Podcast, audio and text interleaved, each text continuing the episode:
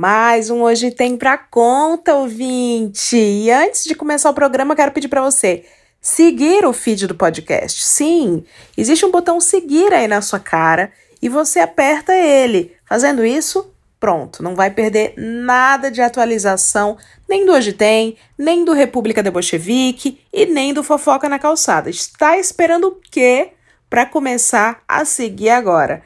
E não esqueça, se quiser apoiar o nosso podcast, é só em picpay.me barra hoje tem. Procura o Hoje Tem no seu aplicativo PicPay e ajuda e apoia e faz com que esse podcast continue, continue a vigorar. Além disso, você pode fazer parte do grupo de fofoqueiros do Telegram. É, meus filhos, só apoiadores das cotas Herança de uma Tia Minha e Sugar Daddy tem acesso a grupo de fofoqueiros e a sorteios mensais que a gente faz lá entre a galera. Então, picpay.me barra hoje tem duas maiores cotas e a gente se vê. Vamos de programa. O que? Hoje? Tem. Hoje tem, hein? Cinto combinando com sapato, alcinha de silicone, strass em absolutamente todo item de vestuário. A vida ela foi bizarra, mas ela foi muito vivida nos mínimos detalhes pra gente que hoje tá crente que chegou naquele estilo ideal definitivo dos sonhos. Só que não, não. Daqui uns anos, o que hoje eu acho ok usar vai ser com certeza motivo de esculacho. Que nem todas as tendências que esse programa vai comentar a partir de agora. Então, prepare os gatilhos, ouvintes. Prepare também para sentir vergonha junto com a gente. Com a gente, que eu digo comigo, e com esse time de stylists do mundo bizarro que vem aqui contar o que é que tem para hoje. Aqui é a It Falida e hoje tem tamanquinho da tiazinha que vem com a máscara de brinde. Aqui é Bruna Cioli e hoje tem, aparentemente, muita cafonice. Oi, eu sou o Rodolfo Rod Pocket e hoje tem franja do Justin Bieber. Oi, eu sou a Maíra Medeiros e hoje tem Melissa com meia e aquela tatuagem de strass no cox. Ai, que linda! Fava essa! E eu sou a Leila Germano e hoje tem modinhas cansadas. É tão cafona o que eu sinto por você, meu bem.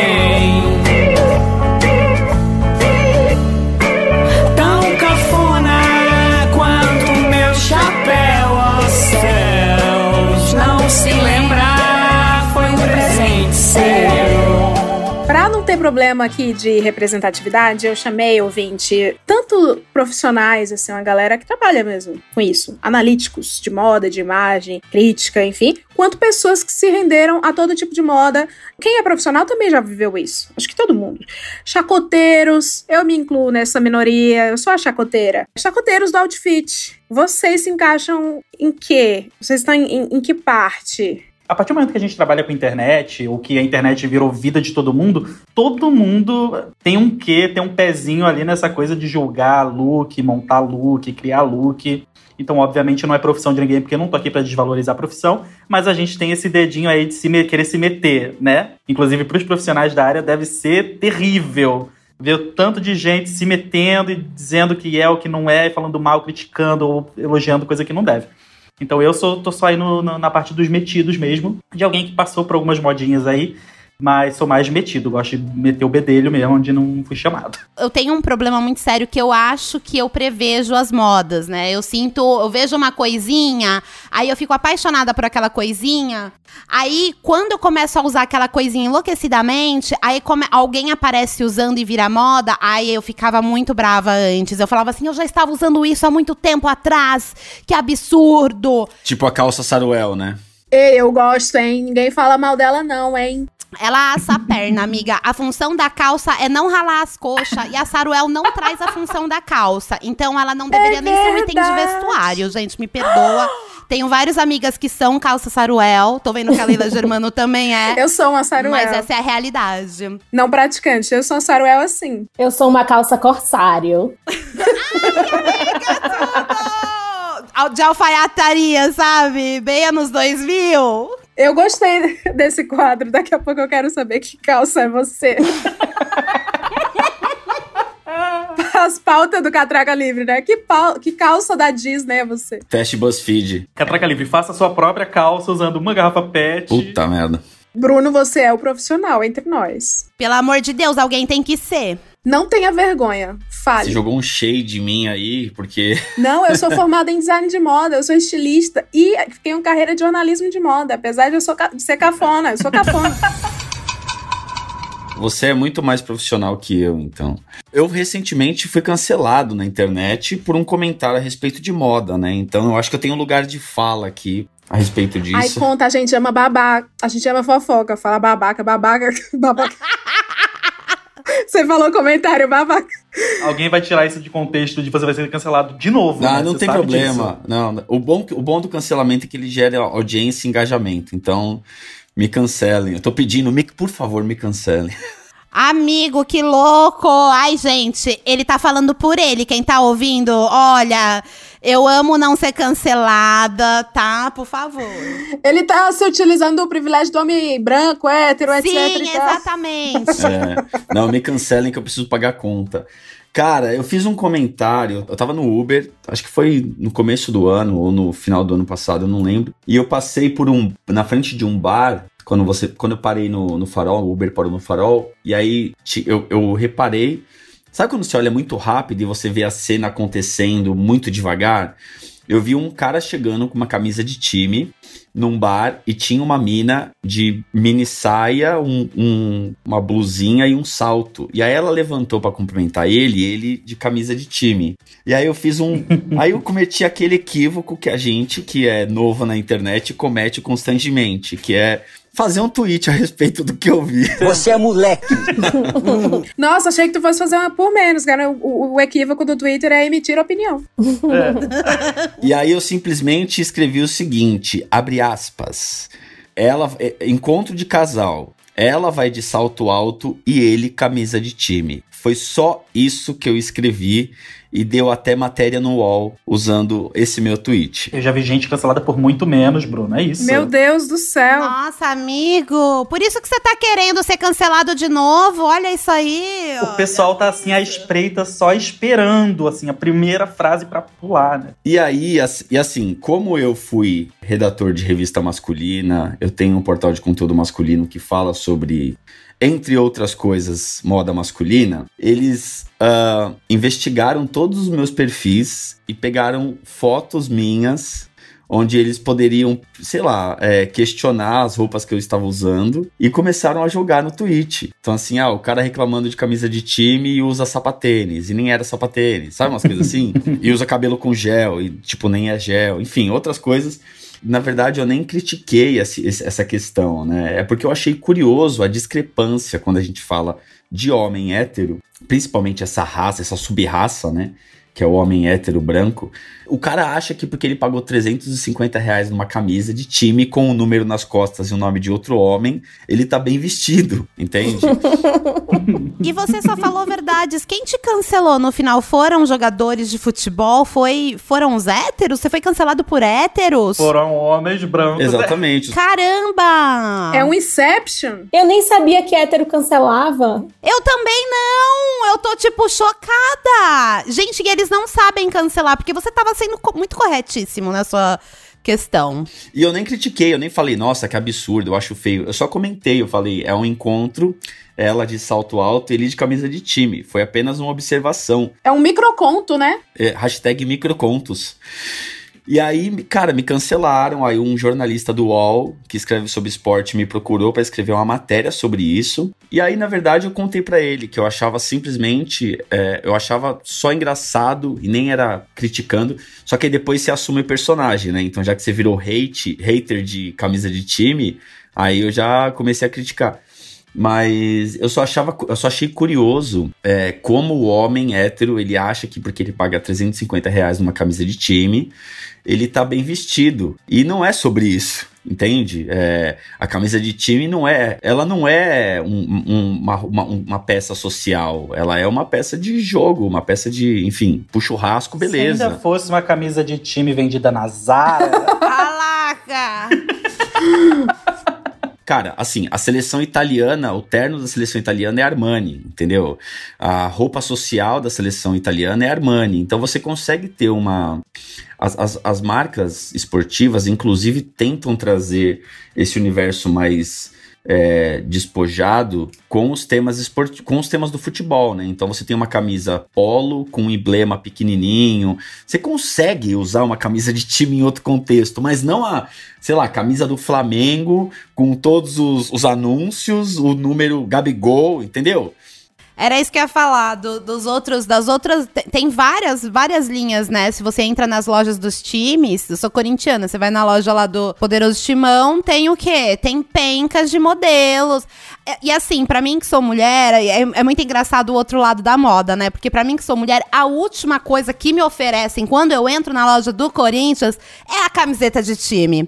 Aí ele me oferece a baby look, o cropped, o moletom. Ai, que eu odeio. Ai, e, e não, amiga, e é tipo assim, ai, não tem nenhum com, o, com o, o, o, o Corinthians. É tipo, é tudo um coração. Corinthians rosa. Um C, um P, Corinthians Paulista, bordadinho. Uns lances muito assim, orgulho de ser corintiana, sabe? Tipo assim, eu falo assim, gente, assim, eu queria só a camisetinha do time mesmo. Aí me dão uma baby look, assim, minúscula. Ai, que Eu, ódio. tipo, não, a grande, cadê?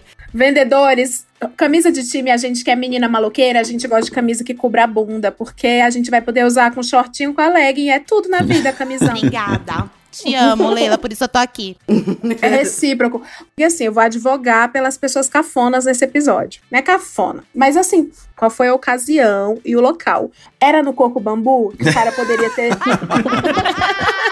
ter- ter feito um esforço maior, ter ido lá dentro na loja, porque quem vai no Coco Bambu tem a condição de ir na loja do Timão e aí sim escolher. Se você viu no- na parada de ônibus, provavelmente não. Ou aquela camisa pode não ser original e ele nunca vai saber que tem os outros modelos descoladões e adaptáveis. Então, não é sobre preço, cara. É, esse é, essa é a tônica da conversa. Não é so, Naquela Hum. ocasião, inclusive, foi também a tônica. Não é sobre preço, porque hoje você vai numa estação de metrô, você tem uma máquina da Ering que cospe uma camiseta gola V, slim, por 40 reais. Ele é muito elegante, Eu nem né? sabia que tinha isso. Faz tanto tempo que eu não saio na rua, gente. Que legal. É, então. Bruno, tu tá saindo para perambulando por aí, Bruno? Vai ser cancelado de novo.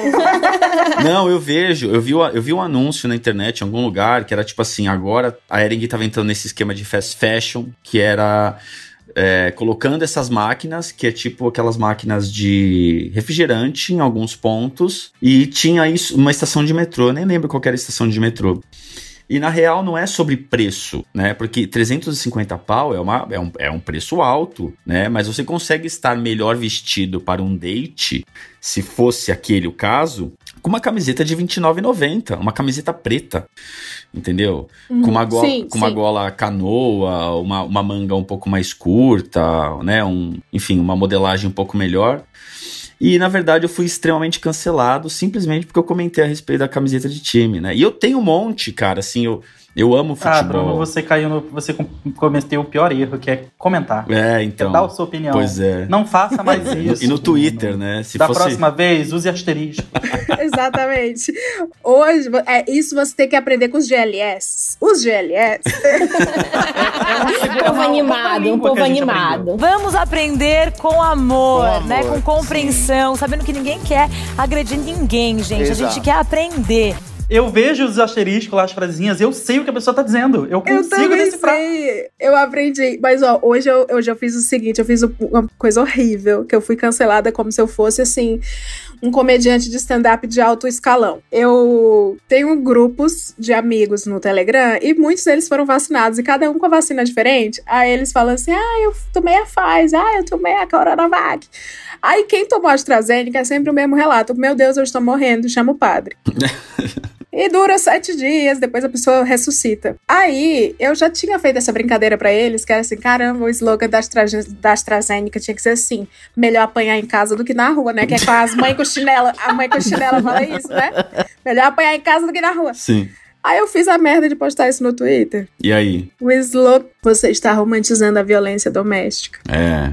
Não, você está fazendo com que pessoas não queiram se vacinar com a AstraZeneca. Você está ajudando os negacionistas. É, negacionista, um desserviço. Era sobre chinela, tá, gente? Da mãe. E que, e que chinelo também pode ser extremamente cafona, né? Então, não me venha com papete, coloca uma havaiana branca que você tá muito melhor do que se, né? Pegar uma, uma, uma, uma papete com strass, né? Vocês que sabem muito bem disso. Aquelas. plata- Como é que chama aquelas, plata- aquelas chinelo plataforma que tinha, lembra? Manu Gavassi. Mas não Amigo, se tem plataforma aí, Strass, sinto lhe informar. Eu vou usar. E eu sei que a Carol também. Porque a gente é bem irmãzinha de lookinhos. Carol, você se encaixa em qual dos grupos? Ah, eu acho que eu sou uma, fa- uma fashion victim. Começou a vir a, a moda, eu já vou lá comprar, tô nem aí. E eu vou usar, e eu, eu vou comprar na fast fashion, e eu vou ficar puta porque eu vou encontrar gente usando a mesma roupa que eu. E eu vou ficar puta. Não, aquela blusa da C&A é só minha. Todo mundo que já comprou em fast, em fast fashion já passou por essa situação de encontrar alguém num lugar com a mesma roupa. Comigo já aconteceu inúmeras vezes na balada, porque assim, gay, você vai na Renner, você vai na CIA, tem três tipos de camisas iguais e todos os gays vão comprar a mesma roupa. então aí chega na sexta-feira, bons tempos, você vai pra balada, aí você encontra todo mundo com a mesma roupa. Eu, eu tirava onda, abraçava, tirava foto junto, ria. Algumas pessoas não gostavam, talvez eu já tenha apanhado alguma vez. Meu Deus! É clássico Fashion tirar. victim mesmo, tadinho. É, literalmente. Gente, assim, ó, já diria a. Eu não posso falar o nome de pessoas famosas por questões jurídicas, eu troco as Letícia letras. Spiller. Troco as letras. Então, a Clorinha Galil. é... no outono e inverno do governo Bolsonaro, a tendência é piorar. Então, eu queria saber como tem sido a indumentária de vocês na pandemia em casa. Como é que vocês têm se vestido? Vocês largaram de vez? No começo, eu sei que quem tá de home office, eu, eu fui essa pessoa esperançosa. Eu falava assim. É importante se arrumar, continuar se maquiando e se A produzir. rotina. Afinal, a rotina e dá uma cara de escritório. Durou três meses. Foi uma ótima primeira semana. Vocês estão como? Vocês estão um look só? Pijama três dias? Eu, eu descobri a magia do moletom. E aí eu comprei moletom de todas as cores. E aí a minha, a minha coisa fashion é ficar combinando as cores. Tipo, hoje eu estou de roxo com lilás. Amanhã é rosa com rosa. E aí eu fico combinando cores de moletom. Mas todo dia eu tô com um moletom e uma, uma brusinha e pronto, acabou. Esse é meu look. Mas eu, eu sinto que eu tô acordando e escolhendo uma roupa. Só que é aquela mesma roupa que é extremamente confortável. Então eu vou. Carol, eu tenho um rolê que eu, eu, eu amava falar isso, que é tipo assim, por favor, alguém um dia vai iniciar os trabalhos de retornar o moletom como uma roupa social, porque eu vivi nos anos 80 e nos anos 90, era normal você ter um conjuntinho de moletom e você sair pro shopping com ele, você sair andando. Minha mãe tinha vários conjuntinhos de moletons e tinha uns que, tipo, com os bordados transados e tal. e eu falei assim, gente, eu tenho fé na humanidade que isso vai voltar. Né? E daí tem que tomar um pouco de cuidado com o que você pede, porque voltou. Mais uma vez, Maíra à frente das tendências. Tá Você vendo? Boca Santa. Foi visionária. Entendeu, né, Rodolfo? Você tá entendendo, minha. Ah, já tô por sabe? dentro. Quero culpar também os, os influenciadores de 2020, os influenciadores pré-pandêmicos, que parece que estavam prevendo a pandemia. Vocês perceberam que todo mundo teve um lançamento de uma marca de moletom tie-dye? Nossa, Sim. não. Todo mundo lançou no comecinho do ano um moletom tie-dye. Parece. E aí, do nada, uma influencer faz uma festa de casamento e dis- dissemina coronavírus. Pra mim tá tudo interligado. E não é uma coisa simples, que você pensa do dia pra noite e fala, tá aí, vou lançar o tie-dye de volta. Não, teve um planejamento. A Marina Rui Barbosa lançou uma marca de moletom que é todo tipo de modelagem moletom. Eu tenho quase certeza que tie-dye em algum lugar do mundo é crime. quase certeza. Bruno! Você está me atingindo pessoalmente. Mas continua, que eu só tô anotando. O cancelamento real vai vir, viu, ouvintes? Vai, o fandom dela é grande, Bruno. Porque a Jogger, a Jogger voltou com tudo, né? Se eu estivesse na, na, na Men's Health ainda, seria a capa assim, Jogger, voltamos com tudo. Só não tem o esporte do jogger, né? Só a calça mesmo. Tá todo mundo Exatamente. é. Sedentaire. Desculpa, por que, que você não gosta de tie-dye, amigo? Me dá a visão da moda do tie-dye, porque eu acho ele maravilhoso e eu nem pensei na volta, porque pra mim ele nunca foi. Isso é preocupante? É porque é fácil de fazer? É um trabalho escolar, na sua opinião? Porque na minha é. Artesanal, né? O trabalho artesanal. Cara, eu, não, assim, a minha opinião pessoal, eu acho cafona. Mas, é, olhando como recomendação de moda, eu acho que a maneira como fizeram o tie-dye, que aí entra um pouco isso no que a Leila tava falando, parecia mesmo um trabalho escolar, porque você tem vários tipos de tie-dye, né? Não é só amarrar uma, ca uma camisa branca e jogar no cloro e, e ficar com aquele, aquele bagulho psicodélico em volta. Você tem tie-dyes de diferentes formas, enfim, começa no azul e aí ele faz toda uma. Uhum. Enfim, é, eu acho que a maneira como a gente tá usando. é- é- é- na verdade, é assim, a moda, na minha opinião, que não sou um especialista de nada, eu acho que a- o problema não é a moda, é como você usa a moda. Eu já acho que esse não é o problema, eu acho que essa é a solução. Ai, eu tô amando, eu nunca vou, eu nunca mais quero sair daqui. Ouvinte, tá todo mundo bebendo. Você me desculpa. Eu peço até, até perdão, tá? Já foi metade da garrafa que eu acabei de abrir aqui, sigamos. Porque pra mim, assim, eu, eu acho muitas coisas cafonas, mas pra mim o cafona não é sobre a coisa em si. A pessoa que tá usando é que transforma algo em cafona ou não. Britney, eu acho que ela era a pessoa mais cafona da face da Terra. Sim. E, no entanto, ela é maravilhosa. Você vê ela lá nos anos, no começo dos anos 2000 e é, e é tecido que voa, e é uma roupa por cima da outra, por baixo da outra, tudo colorido e um jeans. E assim, e maravilhosa, porque ela sustenta. Ela convence. Mas ó, eu, eu, eu devo falar pra vocês que, eh, inclusive, já que a gente tá falando de modinhas cansadas e Britney, esses, essas danças, eh, Ai, essas não, lá vem a calça cintura baixa. roupas performáticas. Roupas performáticas, por que, que elas existiram? Por que, que tinha tanto brilhinho e negócio esvoaçante voal nas cantoras pop? Porque não tinha filtro TikTok. Ela faz o filtro dela.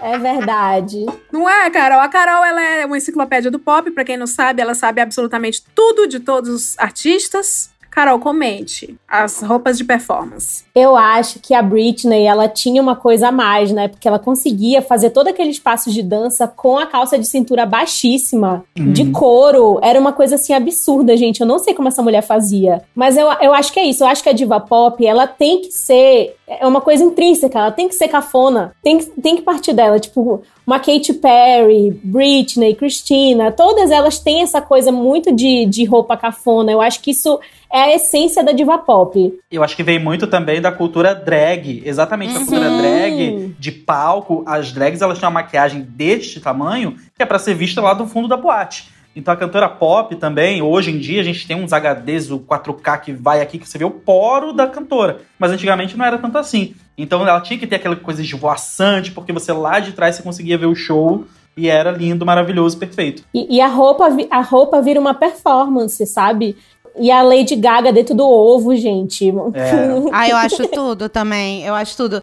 Eu acho que assim, eu acho que o lance da, de qualquer ícone pop, qualquer pessoa que se apresenta e tal, eu acho que é tipo assim, as pessoas quando elas vão pro esses stylists e tal, quando colocam um artista no palco, eles precisam transformar a roupa dela, porque tem que ser uma coisa que as pessoas que estão assistindo não têm sabe? Pra você também idolatrar a roupa e tal. Então, nesse momento, eu acho que é um momento em que, mano, vale de tudo. Você precisa ser comentada. Então, mano, vem o ovo da Lady Gaga, vem a Katy Perry com aquele negócio do The Sims na cabeça, vem a Gaga com a roupa de carne.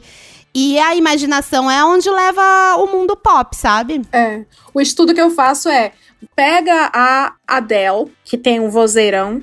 Ah, não, a Adele não, que ela tem um look meio Rinaldo e Liriel do Raul Gil, né? Ela é umas roupas de casamento. Vamos ver outra, mais performática. A Katy Perry, que tem um- uma extensão vocal muito foda, ela também não é uma Beyoncé, mas ela é foda cantando. A Katy Perry canta muito bem, mas se você colocar a Katy Perry com a blusa da, da Haring e um jeans da, sei lá, Calvin Klein, ela é apenas uma cantora do metrô que vai cantar muito bem com um jeans e uma camiseta básica. Então, o que vai diferenciar as pessoas de grande talento e as de pouco talento, como. Deixa eu ver, eu não posso citar sem ser processada. Uma amiga, fala uma amiga minha. Uma amiga minha. é Uma amiga minha que nunca ganhou Grammy e uma que já ganhou. Exatamente. Eu tenho uma amiga que nunca ganha o Grammy. Mas ela, ela é reconhecida, ela tá sempre. Ela tá sempre bem porque ela é performática, né? Faz parte da artista não ser só uma grande artista. Ela é uma imagem também. E é pela arte também, né? Eu acho que o, o, o look, o visual, o, o, o figurino de uma diva pop, é, quando ela tá no palco, quando ela tá numa apresentação, quando ela tá num clipe, faz parte do- da performance, do, do- da arte ali, do, né, do- da mensagem que ela tá contando, né? Mas não dá pra gente projetar isso no dia a dia, não dá pra você ir comprar... Imagina um vestido de carne no metrô. É, não dá pra você sair... Não, ia- não vai funcionar, Não, galera. agora não tá dando pra ter, não. Por mais elegante que você seja, não dá pra você ir tomar um brunch no Italy, entendeu? Vestido de Kylie Minogue. Não, não tem como, sabe? Eu acho que é, a gente. É, é, é de novo, é a maneira como você usa, é o modo como você usa. É igual quando você vai num casamento e você vê alguém de. A pessoa que é convidada no casamento, ela tá de, de, de black tie, sabe? Você é convidado só, meu amigo. Segura essa emoção. É, entendeu? De smoke. Você não é roteirista do filme Avatar. Bruno, assim, de verdade, eu vou ter que te desconstruir ao longo do fim deste episódio. Você ainda tá achando que nós temos um alto nível, nós não temos. Também tô achando. Joga baixo. Eu vou jogar baixo, Bruno. Eu vou acabar com a tua raça com essa pergunta. Ó, agora. eu sou liberal nos costumes e conservador na moda. Eu sou liberal. Você se lascou todinho, porque agora eu quero saber os ícones. Os ícones, agora pensa baixo, Bruno. Esquece o Armani. Tá. Os ícones de tendências modinha cansada da juventude de vocês, que vocês se recordem, assim, do showbiz. Eu vou citar os meus três de exemplo, que influenciaram Tá na minha vida. Avril Lavigne, Ai, não. Amiga, te amo muito. Jade, Quem? a Jade. A Jade. Eu era vítima da moda no, no centro, no grande centro, não do, mas enfim, todo o estado tem o seu centro, né? Que você tá passando, aí vem uma mão, uma mão suave de tocar do camelô, aí fala assim: vamos entrando, jovem, levar uma pulseirinha da Jade. e você leva, porque ele diz assim: tá saindo bastante. e a vagabanda. Eu quero saber os, Nossa. os itens. Você fez o cabelo da Natasha? Tem um Leila? mini cachorro. Não, ele tá falando normalmente segurando um mini cachorro e como se ninguém fosse interromper qualquer linha de raciocínio. O que, que é esse neném? É que ele acabou de sair lá do quarto. Ele Gente, dormindo. O cachorro do Rod parece uma boneca chuquinha, não é? Vocês estão ligados na boneca Nossa, chuquinha? muito! Meu Deus, é bem pequititinho. Meu Deus do céu! Meu Deus! É o bebê! É o bebê de um pequeno. Mas ó, veja pelo Ah. lado positivo. Pelo menos ele não tá usando meia pra cachorro. Sim! Não tem pro tamanho dele. Se não, estaria usando. Já ia chegar na modinha cansada já, então. Só pra eu entender uma coisa, qual é a idade da galera? Eu tenho 33. Eu tenho 27. Eu tenho 37, fiz domingo, 37. 35. Ah tá, eu tenho 29. Eu e Carol, a gente é mais. no- Somos mais novos, um pouquinho, né? A gente não pegou os anos 90, assim, tipo, ai, vivemos. A gente passou pelos anos 90. Lá vem eles falar do Digimon, quer ver? Ah, exatamente, é aí que eu vejo. Carol, você era Digimon ou Pokémon? Eu era mais Pokémon. Eu era mais Digimon, cretina. Nossa! Não, mas os meus dois ícones, eu acho que o Rod vai se, se identificar. Que é, primeiro de tudo, a, a moda emo, que Uhum. mudou o Brasil pra todo sempre, né, gente? Então tinha, tinha a franja, tinha aquele colar com a bolinha, tinha a, A munhe, a de munhequeira de Munhequeira. Spike, O Bruno tá tendo AVC, eu tô vendo o AVCzinho dele, assim. All Star. o All Star todo riscado, quadriculado, assim, que a gente fazia com a caneta. Eu nunca entendia isso, cara. O Zema comprava roupa novinha, tacava canetinha, uma arte feia. É, cafona. né? depois veio a evolução, uns anos depois, que veio o quê? O restart. E aí tinha a calça colorida. Mas aí a gente era resistente ao restart. Ouvinte, o restart era o emo banhadinho. Não, é que o Restart é um 2.0 do que era o Clubber antes. Não, não, amigo. Não, acho que não, acho que não chega tanto. Chega? Sim, 2.0. Eles pegaram, mantiveram tudo que o Clubber era, era legal, que era essa moda mais colorida, mais neon, mais pra frente, mais descolada. E deram uma suavizada só. Então não tem ninguém de óculos gigante, mas é, eu vejo como Eu isso. acho que suavizou bastante, porque clubber era uma coisa que bota luz de LED Então, porque- e penas e, e vai. Um brinco que você faz com a lata de Coca-Cola. Hashtag public. Eu tinha a minha veia clubber, né? Eu era muito. Todo mundo chamava de clubber. Eu falava, imagina, Jura, não sou, Maíra? para com isso, para de me Você? rotular, meu. Aí hoje eu pego as fotos eu falo, nossa, gente, se isso não era ser clubber, o que era então? E, assim, o, o, por que, que eu acho que o Restart não parece muito com o Clubber? Porque o Clubber, ele tinha um lance... é, o Rodolfo salientou bastante coisas interessantes, porque o Clubber, ele tinha um lance da excentricidade. Então, tipo assim, nunca você ia encontrar... Ah, não, depois quando estourou moda, Clubber e foi pra Capricho, etc, você encontrava. Mas, tipo assim, quando você ia nas baladas, Clubbers, era tipo assim, uma competição, não, não competição, mas era tipo assim, um grande desfile de quem era mais louco e quem conseguia, tipo, botar mais luz e, e, mano, e vamos que vamos. E o Restart, eu sinto, eu senti muito isso no Restart, porque eu senti que eles eram muito iguaizinhos, assim, sabe? Todo mundo usava a mesma roupa, calça agarradinha de uma cor colorida, blusinha listradinha, preta e branca, um coletinho, jeans, all-star. Aí bota ou- um ou suspensóriozinho, uma coisa, um detalhezinho ou outro, um brinco de O dado. óculos Wayfarer da Ray-Ban, que, coitado, nunca vai perder a fama do óculos do emo. E daí eu sinto que o Clubber, ele era mais tipo, eu sou doidão e vou mostrar a minha doideira. Não vem que eu sou bem louca, né? Exatamente. Aí eu, nossa, gente, eu sou bem louca. Minha amiga é muito louca. né? Esse é o rolê clubber. E o, e o Restart, eu sinto que é tipo, olha meus amigos coloridos, como somos lindos juntos, sabe? Eu, eu sinto essa vibes. Entendi. Saca? É, faz sentido. Gente, é, eu, eu lembro que eu fazia faculdade de moda na era emo é, e restart. Não, eu gosto, eu gosto que as pessoas admitem o emo assim como se fosse não é, um elogio. Eu era emo. Não, não, eu não tô falando isso. Jamais, jamais. Aí, não, eu era uma. Na faculdade, na faculdade de moda, eu era uma garota meio farm, assim. Não era que eu era sem personalidade, assim, é que eu sou do Ceará, eu vivia na praia e as roupas que eu gostava que combinavam com o meu estilo bronzeadinha, assim. Era meio isso. Só que os meus amigos, todos, eram uma galera meio básica, uma galera playson. Do nada, eles começaram a andar como emos, do nada. É como você perder pessoas para fanatismo religioso, sabe? Assim, eu vi, eu fui perdendo cada amigo pro mundo emo. Eu fui, fui vendo eles ficarem com as calças verde, com a franja lambida, aí eu pensando assim, o que que eu, eu devo, sabe, bate um dilema moral e ético, eu devo continuar andando com eles? Quem, eu tô errada e eles não devem andar comigo? ou eu tô certa, eu não devo andar com eles? Quem passou por essa época, como que foi o processo? Porque eu não entendi, e até agora. Cara, e é, é importante salientar que o emo e o gótico, no norte e no nordeste do Brasil, é uma resistência, é uma forma de resistência. Porque andar, Imagina! 86 graus! andar com, de dos pés à cabeça de preto, com tule preto, aí o negócio munhequeira, bota, coturno, no calor de 39 graus, gente, isso é uma resistência. A pessoa queria muito ser emo, queria muito ser gótico.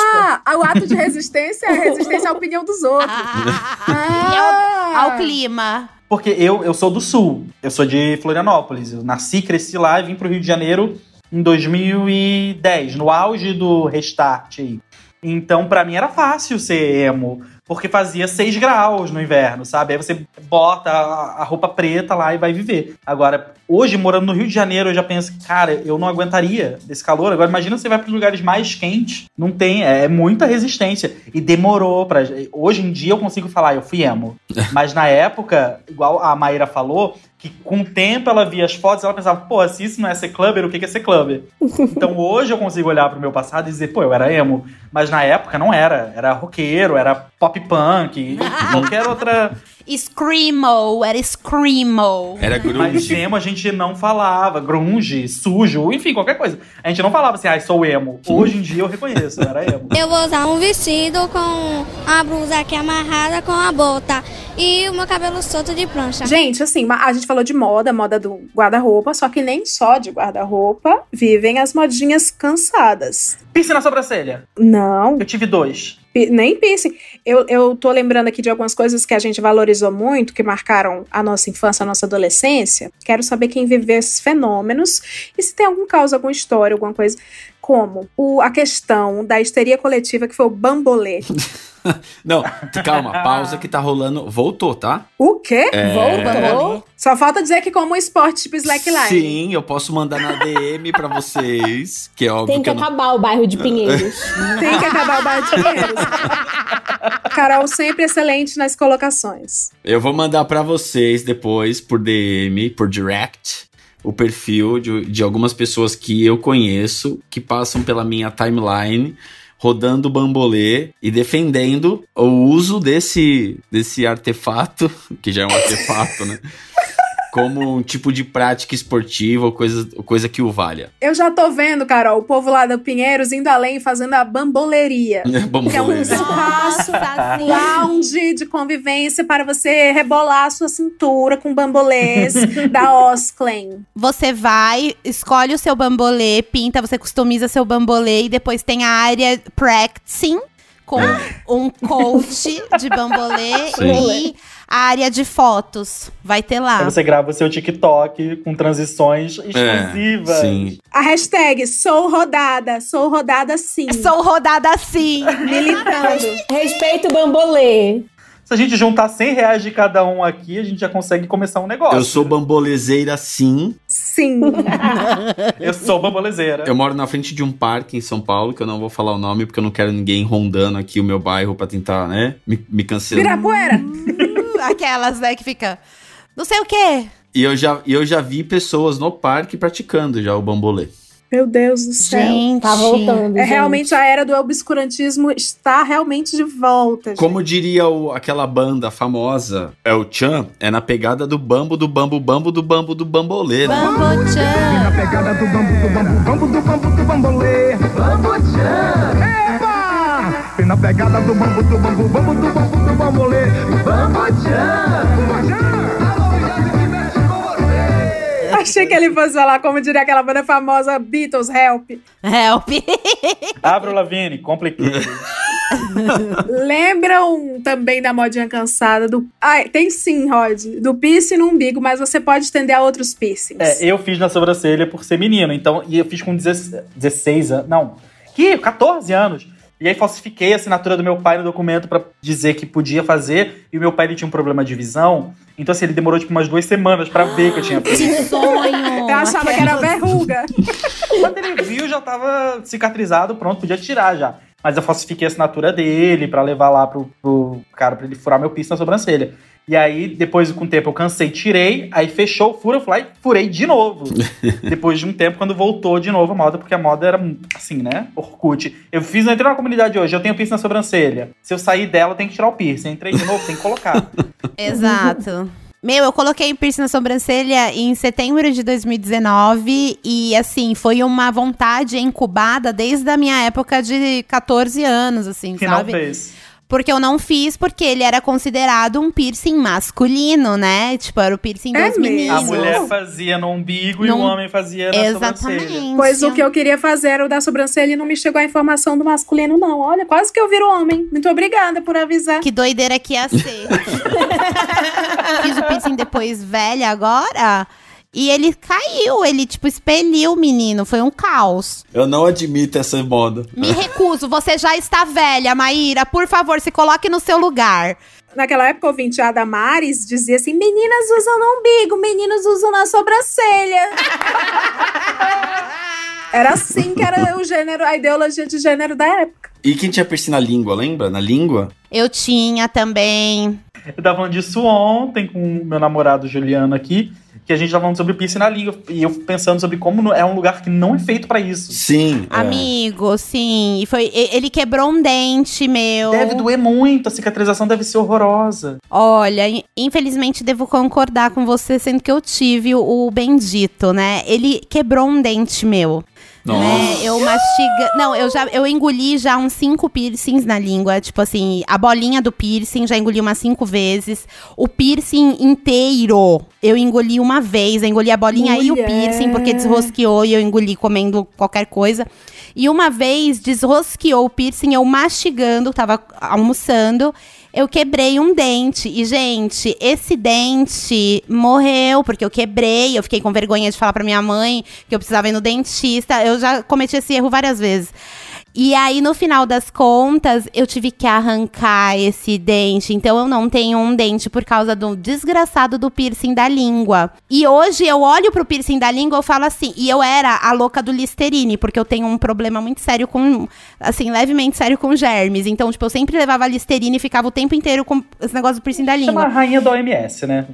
Você tá arrasando. E olha, eu vou te falar que se tem um lugar que eu não colocaria piercing novamente, é na língua, porque eu acho.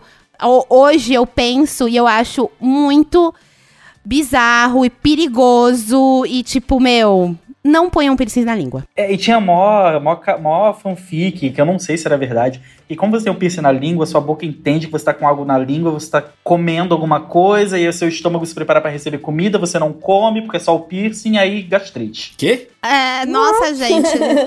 Era a maior fanfic, que você tem- como tem algo na língua, sua boca parece que sente que você tá mastigando alguma coisa o tempo inteiro. Caraca. E aí seu estômago pro- é, produz ácido gástrico pra poder fazer ali a digestão, só que não tem nada e aí você cria uma gastrite. Que loucura. Só que muitas fanfics dos anos 90 viravam gastrite, parando pra pensar aqui agora. Eu amo as fanfics nutricionais dos anos 90, como o Não do- pode comer na piscina e tomar banho. Não pode. Eu, eu amo também a fanfic. Outras fanfics que não são gastronômicas, como a que a gente estava falando antes de começar a gravação, ouvinte, que é a questão do maior entretenimento. Não tinha Big Brother, não tinha Twitter. A gente falava o quê? Da Xuxa. E a Xuxa nos serviu muitas fics. Ela, ela trabalhou desde muito nova pelo nosso entretenimento fanfiqueiro. Como Xuxa, é, isso era supostamente satânica. Ela possui alma de anjo e de demônio. a Xuxa tinha um, um negócio de Libras. O Brasil sempre foi um país muito atrasado na educação, então a Xuxa estava muito à frente falando em, em Libras com as pessoas. E o brasileiro, é, isso aqui, o beijinho dela era, era isso, era de Libras. Só que ela fazia o chifrinho. E as, as senhoras achavam da minha igreja que era um- uma saudação para Satanás. E o, o CD ao contrário, a música do meu cãozinho Xuxo, eu sei cantar ela ao contrário. Gente, deu certo, aceita então. E aí, ó, um seguidor. Você pode pesquisar aí, vai ter assim, ó, meu cãozinho Xuxo ao contrário no, YouTube, que eu não sei se a gente pode falar o nome de outra plataforma, mas está dito. E aí, meu cãozinho Xuxo ao contrário vai ser mais ou menos algo assim. Te levarei pro mato com meu recho. Nossa, amigo, se isso tocasse pra mim hoje em dia, eu responderia vamos. Eu topo. Também. Um ano e meio preso em casa. A coisa que eu mais queria era estar no mato com o Reixo. Eu também. momento, Me leva, gente. Reixo. Pode me levar. Eu lembro, gente, que na, na igreja que eu ia, eles passavam falando da Xuxa na homilia, no Sermão do Padre, um tempo. E aí falaram que Xuxa significava a sigla de Exu e Xangô, que também não tem nada a ver. Meu pai, As- amado. era, era uma de uma intolerância, era de uma intolerância religiosa, uma fanficagem, meu Deus. Esse se esforça, né? Se esforçavam muito. Eu lembro que não, não podia gostar de Harry Potter também, que Harry Potter era do demônio. Do demônio. Chegou o jovem. Chegou a jovem, eu ia falar isso. Então, Carol, como eu ia dizendo, eu que sou dos anos 90, nasci em 92. A minha mãe era crente, nível a gente vendeu nossa televisão, porque era coisa do capeta, não podia ter televisão em casa. Meu e aí eu passei senhora. boa parte da minha infância tendo que ver televisão na casa dos primos, assim. No final da tarde ia pra lá pra assistir uns desenhos de Dragon Ball Z que passava na Band. Não podia nem ver os milinguidos. Não podia ver nada, porque era É outra modinha demônio. cansada também, ser crente, né? Não sei como aca- não acaba esse negócio. eu amo. Você tem preconceito? O Bruno veio aqui pra terminar de ser cancelado mesmo. Ele não Eu reclamo de crente há muito tempo. Toda, toda vez alguém me cancela por causa disso. Mas eu acho um motivo super válido pra ser cancelado. Se eu pudesse escolher hoje, ah, é por qual motivo você quer, você quer ser cancelado? Por odiar crente. É, por ser hater. Porque eu odeio com propriedade. Eu fui e eu não me, ninguém me odeia mais do que eu mesmo. Então, tô dentro do meu personagem. Meu, vocês estão falando de Xuxa. Eu sou uma pessoa muito brega. O Bruno já deve ter percebido isso nesse pouco tempo de bate-papo. Não, você é única. Ei, guerreira. Você é especial, você não é brega. Mas eu, go- eu gosto de ser brega. Deixa eu te perguntar. Pergunta. Na escala 15 da breguice aqui, o, o seu piercing na língua, ele tinha spike? Porque tinha essa também, né? Não, não tinha spike, amigo. Não, ele era um piercing normal, assim, tipo, de ferrinho. Eu sempre gostei do piercing tradicional. Ah, então você é tradicional família brasileira, entendi. Ela é conservadora. É, sou conservadora nos piercing. Conservadora na língua. Vocês estão falando do negócio da Xuxa. Eu sou uma pessoa muito brega e eu amo breguices em geral. Só que tem uma coisa que a Xuxa fez na moda que eu amava nos anos 80 e 90 e que hoje eu não consigo usar. E eu sou muito brega, gente. Tipo assim, eu lutava pelo moletom antes, eu, eu lutava pela pochete antes, sabe? Eu sou muito brega mesmo. O que eu não consigo Namorar o Zafir. não, amigo, até encararia. Vem aqui, Zafir, se eu não fosse casada e monogâmica. Mas o, o lance é bota branca. Eu não consigo bota branca. Não consigo. Ah, eu tenho Nem uma. coturno. Eu amo. E eu amo. Não, assim, miga. E eu amo quem usa. Porque eu falo assim, gente, vocês estão usando o que pra mim. Porque pra mim a minha diversão na moda é eu deixar legal uma coisa brega. Isso eu saio. Se eu for me vestir, é com esse intuito que eu vou me vestir. E eu já tentei tanto bota branca, Carol, tanto, tanto. E eu falo assim, gente, tá aí uma coisa que eu não sei usar. Obrigada por você fazer isso. Eu acho incrível, mas é uma coisa que eu acho que você precisa sustentar. Quando eu penso em uma bota branca, eu penso que em Kardashian. Ela usaria. Por quê? Você saiu de casa, deu dois passos, sujou, joga fora. É. Porque não tem conserto, não tem o que fazer. acho assim, por quê? Por que a Kim Kardashian? Porque ela pode comprar, ela pode comprar opiniões. Ela fez um carro essa semana, não sei se vocês viram, que o carro é inteiro encapado em, em pelúcia. Pelúcia. Dentro, fora, o carro por fora de pelúcia, gente. Pelo amor de Deus, você mora aqui no Rio de Janeiro, você vai dar uma volta, duas voltas na quadra, acabou. Mas então, ela, ela faz isso pelo PR, gente. Ela usa uma bota branca Sim. pelo PR. Ela, usa- ela não usa bota branca pra ir na casa lotérica, pra apostar na, apostar no loto fácil. Entendeu? Pagar a conta de luz. Exatamente. Próxima modinha cansada, que não é de vestuário, que eu quero saber o histórico de vocês. O celular tijolão, o V3, o Siemens Mobile da Xuxa. Tudo isso pra mim é ícone de desejo, assim, item de desejo. Eu não, infelizmente mesmo? não tive. Sofri muito na minha adolescência, foi porque eu não tinha um V3, não tive o Oi Xuxa. Mas é um grande sonho. Eu já procurei no Mercado Livre pra comprar hoje em dia, inclusive é caro. É caro comprar um V3. O V3 voltou, né? O V3 voltou, o, o- Voltou. o Razer, né? Agora chama É. só Razer, mas ele tá de volta, meninas. 8 mil. E eu queria muito. Coreografias do El Chan. Sei todas. Se tocar qualquer uma, eu sei todas. Mas tocava em batizado, aí não vale. Porque É a gente tudo. vivia isso o dia inteiro. A gente vivia, qualquer churrasco de família tinha o El Chan tocando. Então aí você via sua tia de 90 anos dançando na boquinha da garrafa. E as pessoas crentes também tocavam El Chan? Sim, Era, não tinha como. eu sou de família religiosa e a DR sobre o El Chan vinha depois da festa, entendeu? Primeiro dança, depois briga. Primeiro dança, aí depois à noite falava assim: Minha filha, você é uma mocinha. Mas lá na hora faziam vista grossa e eu tava lá. Inclusive, essa introdução, essa intro, não tinha, ô, ouvinte, desfibrilador em excesso na, em todos os pontos pra desfibrilar cardíacos. Então, se você tocasse. Tan, tan, tan, tan, tararara, tararara, É. Aí sempre todo. Olha aí, ó. Na câmera nesse momento, Todos, todos dançam. três dançando. Todos dançam. Tararara. Ai, que tudo! Se você for numa formatura agora, em algum lugar do mundo, tá tocando essa música. Nem precisa de formatura. Se for em qualquer boate gay, 4 da manhã, vai tá tocando. Sim. Vai tocar. Junto com Complicated, aí vai tocar um El Chan, vai tocar uma Luca Porta Aberta, vai tocar aquele que anjo. Posso te fazer uma pergunta, Rodolfo, pra ver se você, se você faz parte do, das pessoas como eu? Vamos lá, questionário pra saber se eu sou gay. Eu tenho, uma, eu tenho uma teoria que é o seguinte: toda vez que eu vou numa balada e começa a tocar essas partes, eu me divirto muito. Então, E eu reneguei gostar disso durante muito tempo. Tá. Eu evitava falar que eu gostava dessas coisas brasileiras, esses ritmos. Ah. Nossa. Agora, anjo, eu penso assim, gente, é legal e foda-se. Eu não quero curtir isso daqui a 20 anos. Eu quero curtir isso, tipo, agora e pra todo mundo ver, sabe? Tipo, eu sou de- desse tipo de gente agora. Então, meu, não, não interessa o que vem, se eu gosto, eu escuto. E eu só percebi que antes eu renegava porque toda vez que eu ia numa balada, tipo, flashback, assim, sabe? Tipo, aqui em São Paulo Uhum. tinha uma festa que chamava Tiger. Trash 80. É, A Trash 80 é dos anos 80 e tem a Tiger dos 90. Você ia no- na Tiger Robocop? Super, nossa, amigo, minha despedida de solteiro foi na Tiger, tipo assim. E tem tam tinha também festa, a a Gigabyte, que era dos anos 2000, enfim. Ai, que saudades de festas, vou chorar, gente. Desculpa, tô sensível. Inclusive, Maíra, eu quero convidar você, todos vocês aqui deste chat. Pra uma festa? Eu estou planejando, e vocês todos têm mailing, porque vocês são famosinhos. Eu estou planejando fazer uma festa pós ano que vem, pós pandemia, todo mundo vacinado, bonitinho. Nossa, é, a gente vai- vai chamada tá velho, então. apenas chamada apenas pare.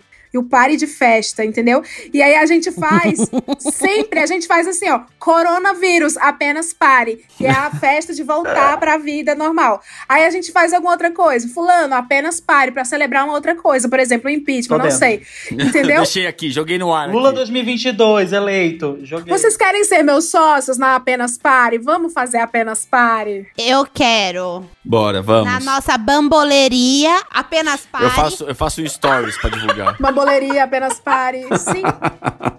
Gente, eu tenho uma ideia ótima de uma, uma barbearia pra homossexuais. Vamos investir também? Se cada um a gente der 50, 50, 50 no final dessa, de- de- desse podcast. a gente- Crowdfunding que chama. Perfeito, gente. Manda o e-mail de, de vocês que a gente conversa depois. Ó, eu lembrei de uma história aqui de coreografia que eu já contei nesse podcast, que eu fiquei. Eu não falo com a minha prima, eu tenho 33, vou fazer 34 semana que vem. Tu sabe dessa, Rodolfo? Não, né? Não, não tem como ficar melhor do que isso. Eu não falo com a minha prima de 34 anos também, de idade, desde que a gente tinha 12 anos de idade, porque a gente estava fazendo a batalha das primas de quem dança melhor dança da bundinha. e eu e a Daniele chegamos na final. Só que o jurado era o meu irmão e a irmã da Daniele. E aí o meu irmão votou em mim e a irmã da Daniela votou na Daniele. E ficou esse empate e teve quebra-pau. Pa- Quebra-pau foi grande. Aí, naquele ano, a gente ficou sem falar. E era férias de 30 dias da escola, né? Ficamos sem falar as férias todinha. Aí no ano seguinte, eu tava, ela morava no interior, e eu que ia pro interior, pra casa dela. No ano seguinte, eu fui e fiquei, assim, irredutível. Não vou falar, porque eu ganhei a dança da bundinha. E eu não falei. Aí nos anos posteriores, eu já tava ficando adolescente, mocinha, então eu já podia ficar em casa só, sabe? Aí os meus pais falavam: Leila, a gente tá indo lá pro interior, pra casa da sua prima. Eu, não, não vou, pode ir. Eu não falo com ela até hoje. Menina! Leila. E temos uma surpresa pra você. Ela Pode está entrar, aqui. Tem uma surpresa pra você. Tem uma pessoa que veio te dar um abraço aqui. Sim. Dá uma olhada lá. A pá aqui atrás. Pode abrir. Ei, gente, a gente que vai julgar a dança da bundinha pode começar. Hoje, no caso de família. no, ou no caso de bundinha. Por último, do, do não do modinha que, cansada, que não era de roupa, eu quero que vocês comentem uma parada muito importante na cultura brasileira, que é o CD Quatro Estações da Sandy Júnior. Que Hum. tinha uma inteligência artificial, porém que dentro do ser humano trocar. O Bruno tá com a cara assim de. Que? que? É, quem? Esse- nunca vi esse CD na minha vida. Vai, Rodolfo, explica. Gente, o Bruno é hétero. O Bruno é a muito hétero, eu tô passando. aí. Vai. O CD Quatro Estações. Da Sandy a- Júnior. A, inteligência artificial começava no seguinte: dependendo de qual estação do ano você estava, eu estou, para quem não tá assistindo, eu estou demonstrando. Dependendo de qual estação você estava, você mudava a capa do CD. Ele vinha com quatro capas. Vinha quatro capas de papel. Pra você, jovem, que tá assistindo isso, você que é gera- geração Y e W, sei lá quais gerações que existem hoje em dia, existia um CD físico. Quando você quer ouvir o CD do, do artista, você comprava. E ele tem uma caixinha. Não tinha Spotify, não. Não tinha firma. Não, aí você comprava o CD de acrílico, a capinha de acrílico e o CD que você botava no seu CD player. E aí ele tinha quatro capas de papel, cada uma uma, uma estação do ano. E aí, tipo, ah, começou o inverno hoje. Você troca pra capa do inverno. E aí você ouvia o mesmo CD. Outono. Aí outono começou. Aí no outono é sempre igual. Aí você troca a capa pro outono. As folhas caem. As outras músicas eu não sei se tinha. As crianças, os adolescentes corriam pro hack.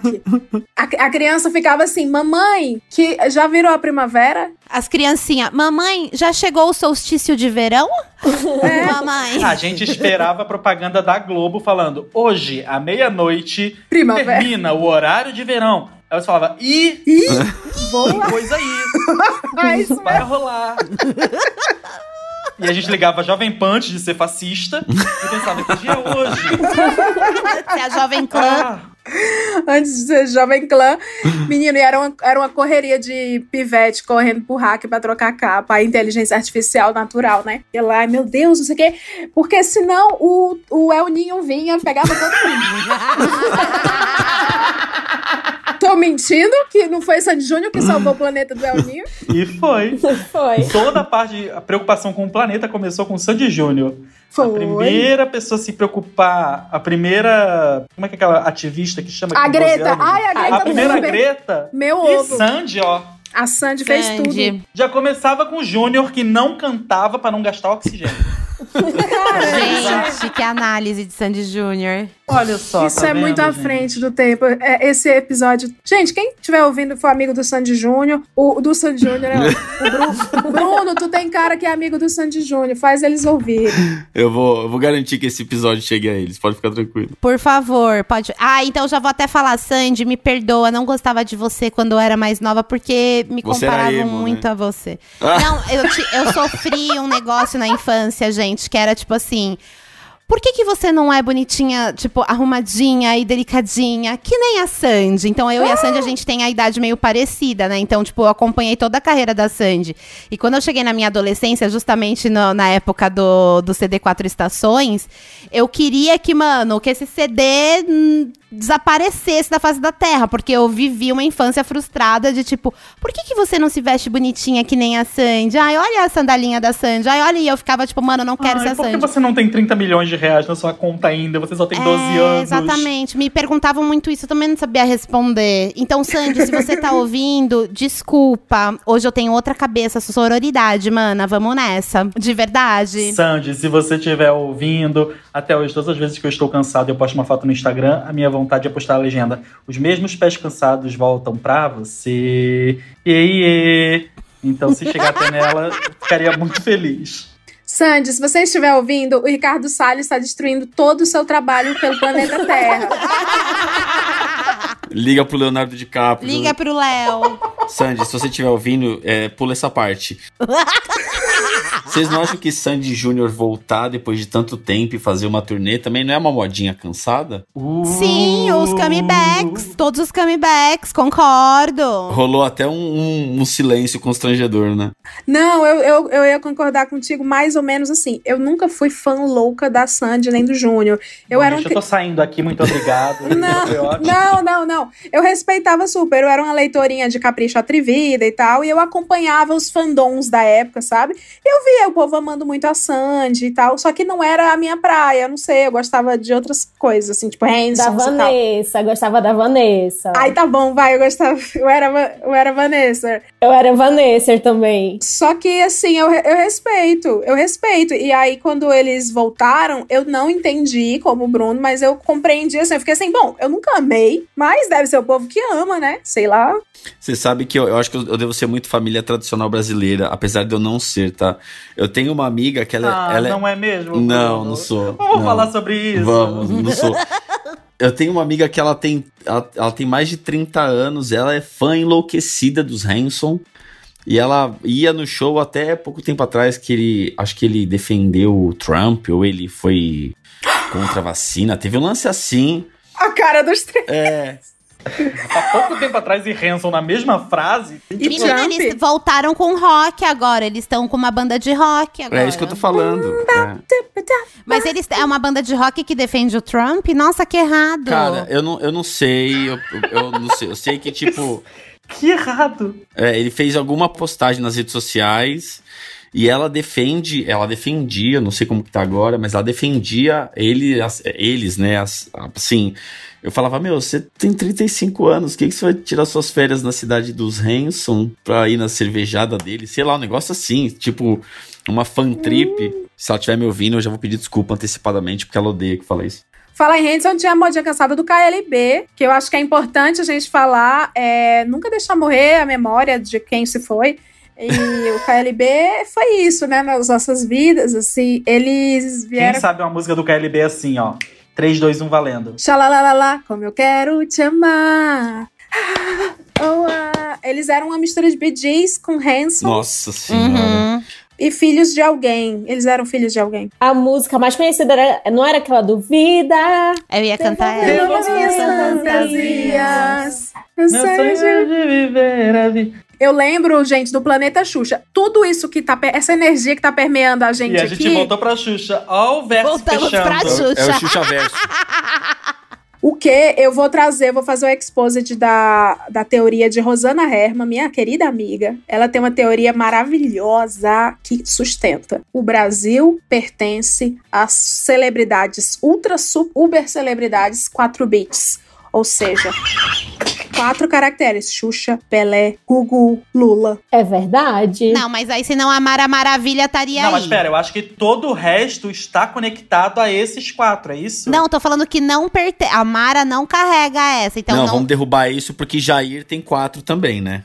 Não, mas tem, mas tem, mas é, mas é isso. ó, Jair, Hebe, a, a energia 4 bits suga o nosso país. A gente precisa saber o que fazer com essa informação. Eu vou mudar meu nome amanhã pra Brum. Vou tirar o Brum. O. Ai, eu vou, eu, vou, eu vou começar a escrever meu nome ao invés de Maíra, M-A-I-R-A, eu vou colocar o A e o I igual aquele do Caesar Salad, sabe? O A-E. Maíra, entendeu? Do Caesar. Maíra? Eu quero ser Eila. Eila. Eila. Mas é, gente, teve isso. No então, mas voltando, o Planeta Xuxa, ele carregava a atmosfera da modinha cansada. Naquela época, gente, os fandoms ou fandoms, eles tinham uma questão da cartolina. Eu não quero saber onde isso vai dar. Pra mim, pode parar aqui. Já fechou perfeitamente o pensamento. Eu, eu, inclusive, eu trabalhava numa multinacional é, até 2019 e teve uma festa da firma que foi o tema foi anos 90 e tinha um menino que tava meio duro de grana. Tava bem duro de grana, o bichinho. E ele tava. E era fantasia. E eu fui de Patricinha de Beverly Hills, uma galera foi de fantasias muito trabalhadas. Tipo Perônia. E esse menino ficou assim: ah, eu não tenho dinheiro, né? Eu não vou. Cara, eu fiquei assim, cara, já sei. Vai de fã da Xuxa. E aí, ele foi assim, só a cartolina. E, cara, foi, ele fez muito sucesso, cara. Xuxa, eu te amo. Xuxa na bochecha. Xuxa de batom e uma fita que ele amarrou vermelha. Então. Eu pintei lá e ele e era assim: quero conhecer seu camarim. Pra- cartolina. Só isso. Perfeito. Fez muito sucesso. Tinha, tinha essa outra instituição que era a faixa na, na testa também. Sim. Tinha da, da Xuxa, KLB, Sandy, Sandy Júnior. Júnior. Sandy Júnior tem até hoje, mulher. Não pode ter uma manifestação aqui na Paulista que tá a faixa. é? É que hoje em dia eu já acho pouco consciente que a pessoa que passou pelos anos 2000 com franja de Justin Bieber, ela sabe que qualquer coisa na testa dá espinha. Então ela já É. não se cria, ela não pensa em colocar uma faixa na testa dela. E depois de 12 horas pulando, vai no dia seguinte, vai amanhecer uma acne. Sim. E uma modinha cansada foi o, o Justin Bieber brasileiro, né? O Felipe Dilon. Nossa, amiga, sim. Nossa. Teve um MC, um MC Gui, talvez, que também era uma coisa do. Que comparavam ao Sim, Justin Bieber. sim. Gente, a necessidade É. da gente ter um Justin Bieber e colocar esse título em qualquer pessoa.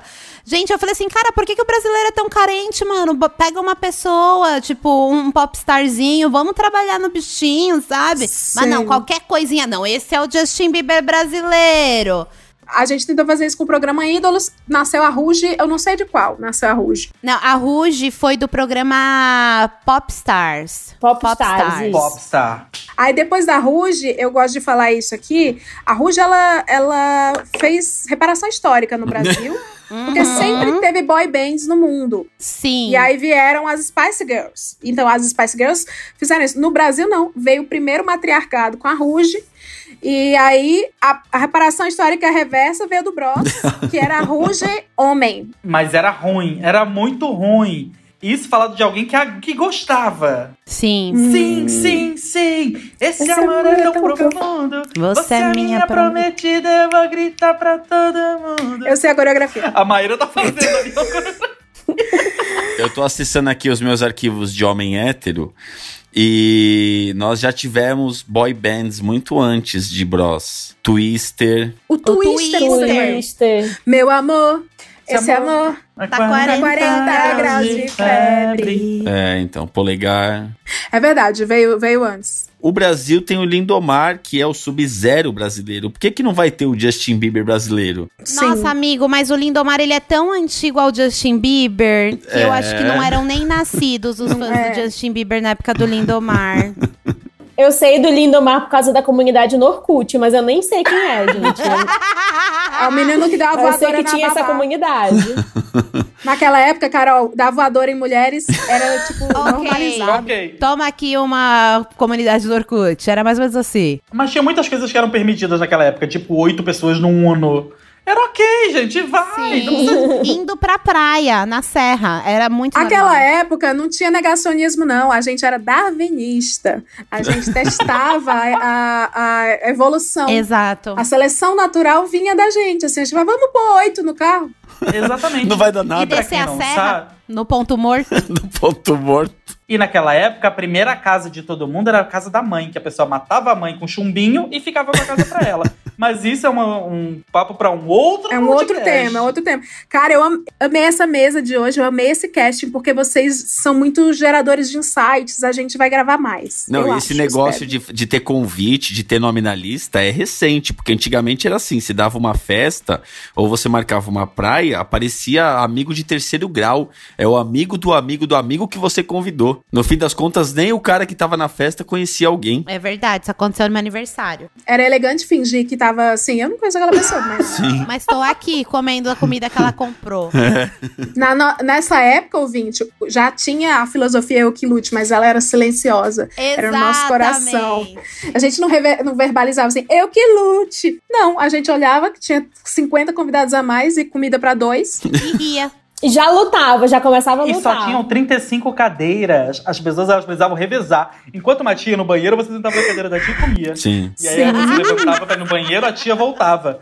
E era assim que os anos 90 eles foram, eu acho que essa é a melhor definição, Leila. Muito obrigado. Os anos 90 eles foram A silenciosos. gente sofria A calado. gente mostrava pedofilia na televisão. Exato, amigo, sim. Ai, eu amo, inclusive, falar do Domingo Legal, a contribuição do Domingo- Domingo Legal pela, pro darwinismo. Isso, você, ouvinte de sociologia, de história, você faça um TCC sobre a contribuição do Domingo Legal e do Gugu pro darwinismo. A banheira do Gugu, com aquele cara de pau duro, no, no domingo, três da tarde. Eu sabia, senhor! Obrigada, Deus. Bruno Ascioli não aguentou, não aguentou segurar o personagem da elegância até o final.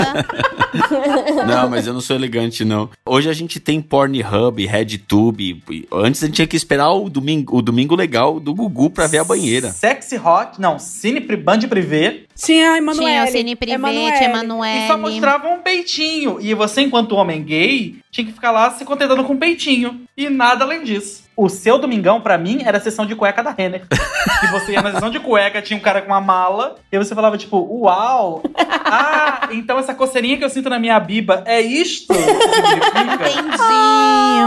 Tem- ah, faz sentido agora. Tá vendo, ouvinte? Não é que tinha menos gay, tinha menos conteúdo. Exatamente. Exato. Você não tinha acesso fácil a uma Lady Gaga. E uma outra coisa que eu acho que era mais perigoso ainda pro. Era, era, não, perigoso não. Ele era um aliado ao darwinismo do Domingo Legal, gente. Eu não lembro nem se era do Domingo Legal ou se era do, da- é, do Viva a Noite. Que eu fiz um, até um vídeo no meu canal mostrando os absurdos desse quadro, que era O Sonho Maluco. Aonde um fã ele demonstrava o amor dele pro ídolo com uma coisa maluca. E um deles foi uma fã do Agnaldo Timóteo, Come- Deus começou bem. que tinha o sonho de vê-lo atuando como um dublê de carro, né, em perigo. E daí o pedido dela foi o seguinte: quero que o Agnaldo Timóteo entre nesse Passat, era um Passat ou um Opala, agora eu não me lembro, e que ele acelere com tudo que ele puder, com toda a força que ele puder e atravesse um outdoor em chamas. Nossa. Pensa nisso. E lá foi ele. E o Agnaldo Timóteo pegou e foi e tal. E ele se acidentou, gente. E tudo isso filmando ao vivo, amigo. Você não tá entendendo. E a fã, no final, a cara dela, a repórter que tá lá, fica assim: Você tá vendo o que você fez? O que o seu sonho fez? e o Agnaldo sangrando, nariz quebrado. Teve que fazer cirurgia de não sei o quê. Isso era televisão. Isso é a TV brasileira.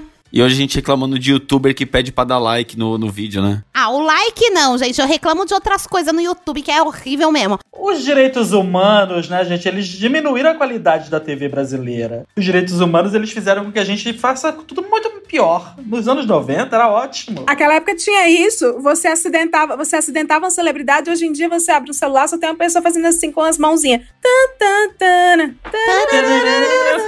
que isso, gente? É isso que é entretenimento pra vocês? Mas ao mesmo tempo, antes, se você queria ver o Agnaldo Timóteo num carro, num Passat, passando por um outdoor em chamas, você precisava ser escolhido num programa de auditório. Hoje em dia, basta você desafiar no TikTok. Você falou assim, ai, Grazi Massafera, eu duvido você plantar bananeira, pegando fogo, bebendo ar. Ela vai fazer, porque o mundo mudou. É o challenge. Chama, chamava challenge. Não, Challenge. chamava.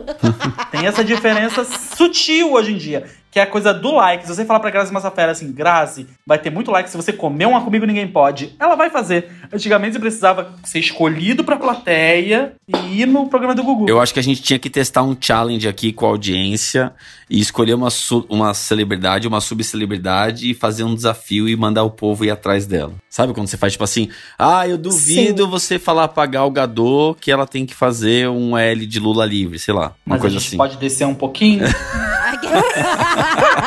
É a Galgador. Não, mas eu dei nomes aleatórios, nomes aleatórios. Tá, tá. São exemplos, gente. Calma.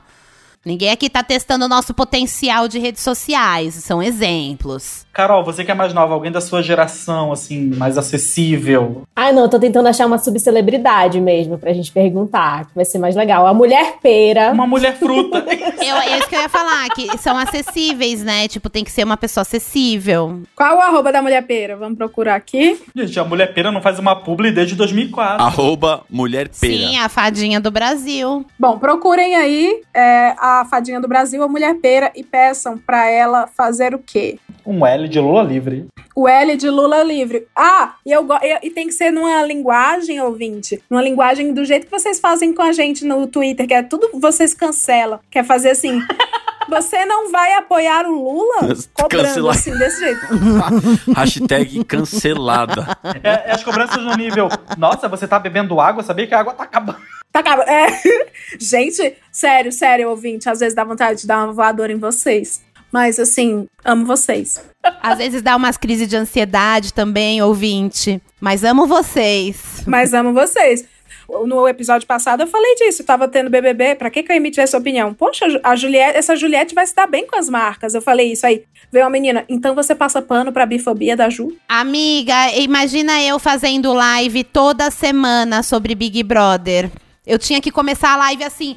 Eu sei que a Juliette foi bifóbica, gente, mas agora vamos continuar falando sobre o que ela fez essa semana.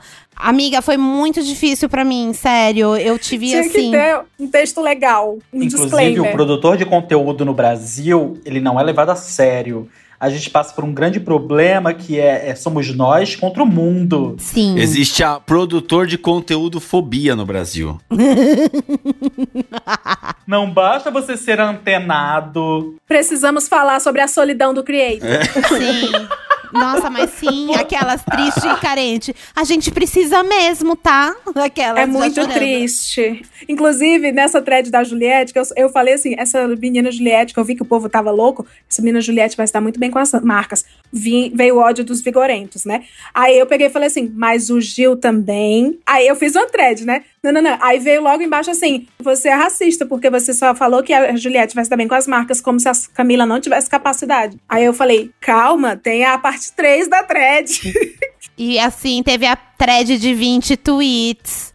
Eu ia falar, não, mas a, a Camila de Lucas é maravilhosa. Ué, mas você só falou mulheres, cadê os homens gays? E o João? Também. E aí você vai, você chega no Caio, que era o homem hétero, branco, que devia dinheiro e nada aconteceu. e al- tem alguém reclamando e falando, ah, mas engraçado Sim. que a minha avó... Será que, deixa aqui uma pergunta, será que o fandom de BBB vai virar uma modinha cansada? Uh, Eu acho que as pessoas vai ter um determinado momento que elas vão olhar pra trás e falar assim, gente, por que, que eu tava fazendo isso aqui no Twitter? Meu Deus. Amor, mas vai, com certeza. Por que, que eu tatuei um cacto? Eu quero que vocês guardem isso, porque ser- tem a ver com a última pergunta. Ih, Aí eu então já tá. tinha outra pergunta, então não vou fazer, vai que é a sua última pergunta. Vão Parabéns, pensando. Maíra, você Vão- destruiu o Você episódio. tá vendo como eu consigo sentir as coisas antes, Rodolfo? Você, eu ó, sinto. visionária. Menino, é a moda, é a pergunta. Ó, eu vou curtir essas últimas três fotos no Insta. Se você gostar, você me segue de volta. E a gente continua esse papo. Tá bom, tudo bom. Vem. Bom, gente, vamos brincar agora, ouvinte, de mega senha da modinha cansada. O que, que vai Ai, ser? Jesus. Funcionar assim. Eu vou mandar pra cada um de vocês. Vou mandar, não sei como, eu, não eu, acho que vou fazer ahn, aqui, através daqui. Vou pedir pra, de um em um, ficar com o fone, o resto tira o fone. O ouvinte vai saber o gabarito, porque eu vou ficar falando. Tendências ultrapassadas. Que passaram por nossas vidas. E vocês vão ter, vocês vão tentar fazer os amiguinhos adivinharem que tendência é essa, usando apenas três palavras de dica. Palavras que vocês acham que têm associação com aquilo. Tá. Importante lembrar que essa palavra não pode ter o mesmo radical. Por exemplo, se for banhistas, eu não posso falar banho, entendeu? Sim. É Tá. isso. É o Mega Senha. É um mega senha da modinha Toda subcelebridade já, já brincou uma vez. Exato, e é disso que eu quero chamar vocês hoje. Que honra, que honra. Ai, gente, que é o meu dia. Nem é da nossa época, Carol. A gente tinha 11 anos. Vou fazer pela ordem do que tá aparecendo aqui. Por favor, todo mundo tira. Bruno, você vai dar a dica pra eles de jeans com bordado. Nossa senhora. Eu amei essa brincadeira pra fazer bem com meus amigos. Vai, Bruno. São só palavras, hein, Bruno? Três palavras e não pode ter o mesmo radical. Valendo. Ahn, E quem acertar, fala? Quem souber, fala? Quem souber, fala. Ah, é importante falar isso, gente. Que assim, como tudo nesse podcast, é, lembrando, né? Quem ganhar é o campeão, porque eu não tenho orçamento pra nada além do meu editor. parabéns. Quem ganhar leva um parabéns. Parabéns.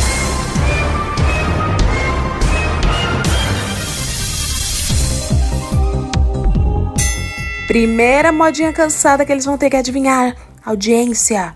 É a modinha do jeans bordado. São só três palavras. É difícil esse. É, retalho. Alguém tem alguma suspeita? Colcha. O que mais? Fuxico. Hum, delícia. Eu nem sei o que chutava. Vai, não, então próxima. É, agarrado. Velcro, velcro, velcro. Falei primeiro, velcro. eu sou competitivo, desculpa. Tá bem gelado. Tá frio pra caralho. Patchwork. É.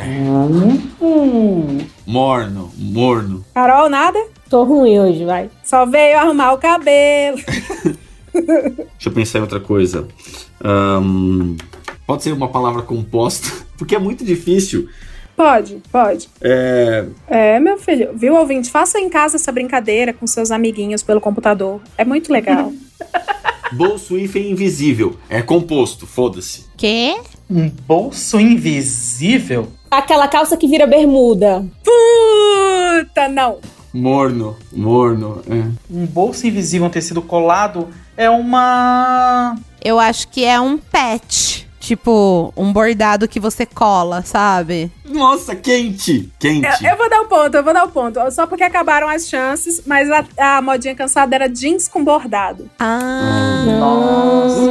Como a Carol, falou, quando a Carol não? falou assim, calça, aquelas calças. Eu achei que era aquela que virava uma bermuda, assim, que você tirava com zíper, sabe? Ah, era tudo. É que homem hétero falta vivência. Sim.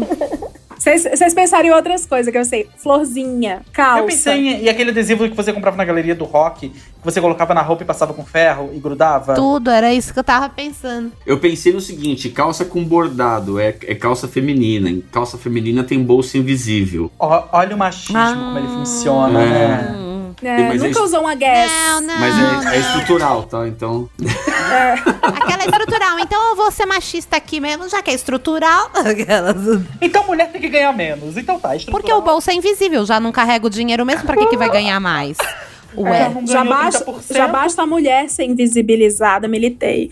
Em minha defesa, eu vi recentemente, acho que foi um vídeo de uma mulher reclamando sobre as calças femininas não terem bolsos. Então essa foi Olha, a minha Bruno. referência. Essa mulher era Maíra Medeiros.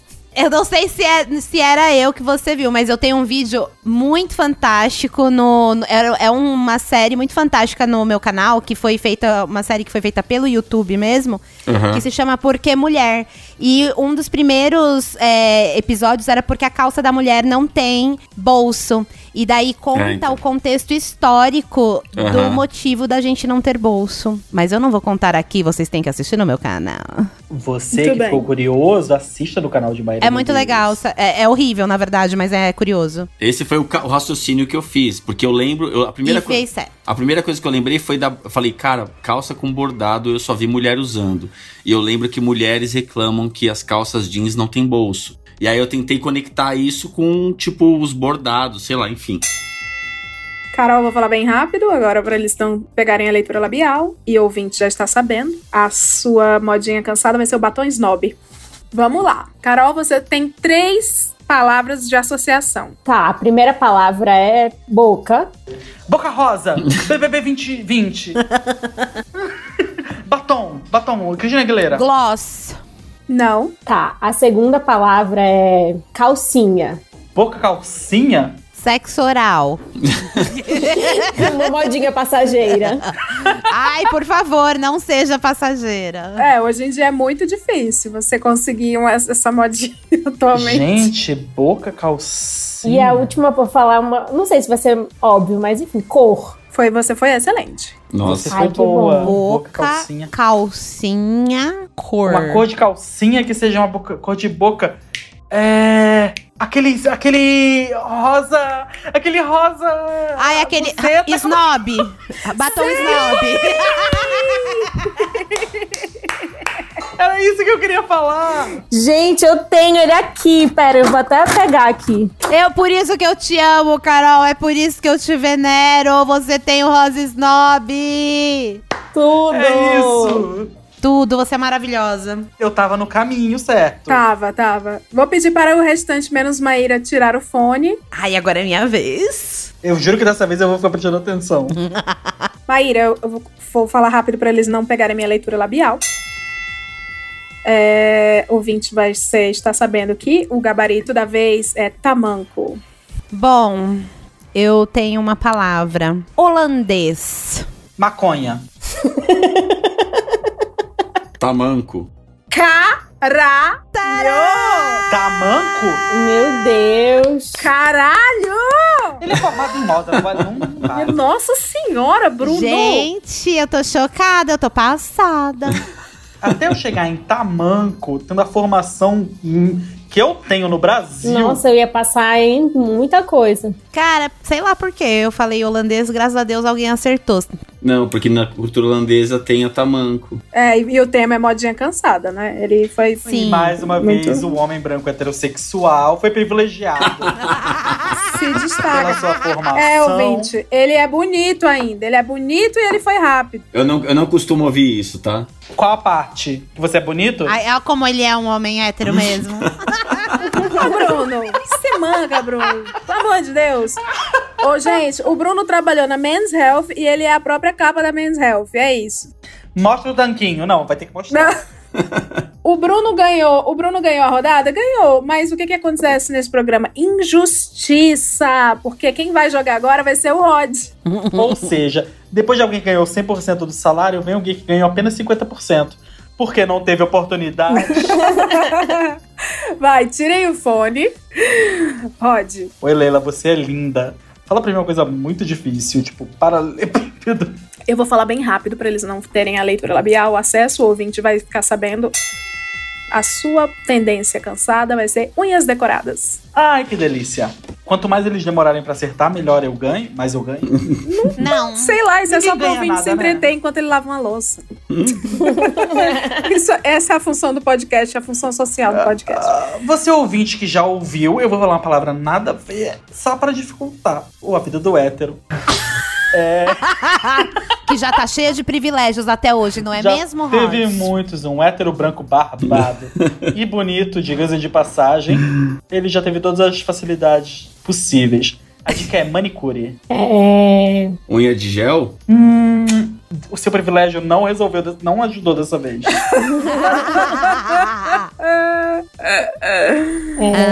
A Maíra vai acertar essa com certeza. Francesinha. Quase, foi na trave. Vai, Carol. Unhas de pelúcia.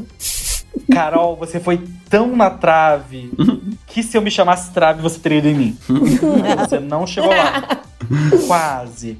A próxima dica é strass. Piercing de unha. Você foi muito além, amiga. Não precisava ter ido tão longe. Droga. Isso realmente foi uma modinha muito cansada. Não é unha postiça, não, né? Bruno, você usou muito bem o seu privilégio hétero. Quase. Caraca. Carol, tá nas suas mãos. Gente, Pense, ó, anos 90, a galera usava muito unhas, que ele falou ali, unhas postiças. Eu amo o Rod, que o Rod ele gosta de ajudar. Ele é solidário. Eu ajudo. Principalmente quando é minoria. A minoria homem hétero. não, acho que ele pode dar a terceira dica, então. Terceira dica. Pra você, só pra você, Carol. Imagina assim, imagina lembrando que já falou, tipo, ai, uma manicure. Ele uma ajuda unha. Eles sabem, Rod. Por exemplo, eu adoro decoração. Unhas decoradas. Menina, que coisa! Eu não acredito que eu acertei. Parabéns, Carol. Você é uma guerreira. No meio de tanto privilégio, você... No meio de tanta maldade, de tanta guerra. E você acaba de ganhar um ano de Spotify Premium. Premium. Você vai ganhar se você conhecer que alguém, alguém que te dê. Vamos lá pra próxima! Sei que você não é a mesma pessoa. Última pergunta, na verdade, é um- uma previsão do futuro que eu quero que vocês façam. Que tendências, e aí entra aquilo que Maíra falou. Que tendências ou modinhas de hoje que a gente tá aderindo? Vocês, assim, botam cincão, cincão não, cem, cenzão no, no chão e apostam isso aqui vai ser a vergonha alheia do, do amanhã. Ah, que vai ser a vergonha alheia. Do amanhã. Eu começo pela histeria coletiva, que são as dancinhas do TikTok. Eu ia falar absolutamente isso, Leila. Eu ia falar exatamente isso. Por favor, me deixa. eu- a gente tá na mesma resposta. Você que já é dona do canal, deixa a Maíra falar, deixa ela desenvolver. Não, era um exemplo. Eu não sabia que ele ia pegar o exemplo. não, então tá, vai, Maíra. Fala, defenda o seu. Pode falar você que você já tava com essa cabeça, mas era a mesma coisa. Porque eu acho que as Não, eu só dei um exemplo. Eu cuspi, na verdade. Você ainda vai Amiga, dar a eu sua peguei o seu opção? cuspe, porque olha, se tem uma coisa que as pessoas vão se arrepender é de dançar as dancinhas, é de terem dançado as dancinhas do TikTok, em especial creators que, mano, notoriamente não querem estar ali dançando a dança do TikTok, estão ali fazendo pra estar no TikTok. É tão, eu acho que a palavra eh, cringe vem sendo tão usada, né? Justamente por isso, porque gente, deixa pra dançar a dança do TikTok quem realmente quer. Sabe, às vezes tem uma rede social ali, pô, legal, tenho que estar lá, tem, mas aí você pensa um pouquinho no seu conteúdo, o que, que você faz pra estar ali de diferente? Não necessariamente você vai dançar, né? Igual que tá todo Maíra, É difícil, você né? quer produzir conteúdo ou você quer bombar? É diferente. Existe a né? diferença. Se você quer bombar, faz a dancinha, seja feliz, ganhe seguidores. A Ana Botafogo podia. tá. Eu tenho uma teoria da geração Z que fala muito sobre isso, que também tem um outro arrependimento de modinha que eu acho que vai ter, que são as tatuagens feias. Porque a geração Z. Ei, calma aí, peraí. Eu tenho 27, alguma vai ser feia. Não, porque assim, amigo, nós dos anos 90, a gente tinha uma vontade louca de fazer tatuagem e a nossa primeira preocupação era na qualidade que aquela tatuagem ia ter, porque a gente já imaginava que quando fosse trabalhar, primeiro ia ter que esconder e se mostrasse tinha que dar orgulho, né, de mostrar o desenho que tava lá. Eu respeito, mas enquanto uma gay pobre, a minha primeira, primeira preocupação era: vou ter dinheiro pra fazer? Sim. Porque se eu tivesse tido dinheiro, minha filha, essa hora eu teria uma estrela da Avril Lavigne aqui no pulso, era uma- um trio de estrelas aqui atrás da orelha, era duas aspas aqui no ombro, era uma- um tribal com um golfinho aqui na, na marca da cesárea, no cox. Assim, isso você pensa assim da maneira correta. Você não tinha dinheiro e etc. Só que agora as tatuagens elas são caras e feias. Verdade. Então, tipo assim, e, e eu não estou criticando, falando do tipo assim, cara, isso é horrível, não faça, porque eu tenho tatuagens. Ah, ainda bem, né? Imagina se estivesse criticando. Não, amigo, se eu estivesse criticando, ela tá tipo assim, gente, isso é horrível, nunca mais façam isso. Mas é que eu acho, eu acredito que essa estética mais rústica que a geração Z tem muito hoje em dia, isso possa sim trazer futuros arrependimentos. Eu, eu tenho muitas tatuagens que eu me arrependi por estarem feias. E eu penso que a galera hoje faz muita tatuagem, tipo, ah, só por fazer, porque tá na moda esse traço, porque tá na moda esse desenho, e depois eu acho que elas podem se arrepender. Entendeu? É, tipo, eu tatuei o logo da novela Flor do Caribe. Tá aqui na lombar, e hoje eu penso, será que deveria? Aí eu cobri. Você cobriu com a tatuar com o nome da, sei lá, Avenida Brasil. Fina estampa. Carol, qual a modinha de hoje que você sabe que vai ser o cansaço do amanhã? Ah, essa eu não sei se vai ser muito polêmica, se vão me cancelar, mas eu não gosto de vídeo de dublagem com maquiagem. Olha ela, polêmica. Polêmica. Assim, tem gente que sabe fazer e fica do caralho, fica lindo e tal. Mas tem uns vídeos assim que é aquela coisa que a pessoa vai. Aí parece que ela tá mergulhando, aí volta assim, aí volta pra cá. Parece uma dança com a cabeça, aí vai. Que se você fosse a pequena sereia, tava ótimo. É, agora que eu entendi qual que é, é aquele que a menina tá. Que a menina tem uns espasmos e aí do nada tem uma sombra É. no olho dela. Aí, tipo, do nada, ela esta- estala o dedo, aí tipo, surge na- no rosto, assim, o negócio. Ninguém mais pega o pincel e faz, é só, só surge, assim. E aí é foda, porque a gente quer ver, eu quero aprender. Sim! Aí você vai ver pessoa dar dois tiques assim e o olho tá pronto. Não é sobre isso. É, eu chamo de maquiagem dá teus pulos, porque a menina pula e você dá teus pulos pra aprender.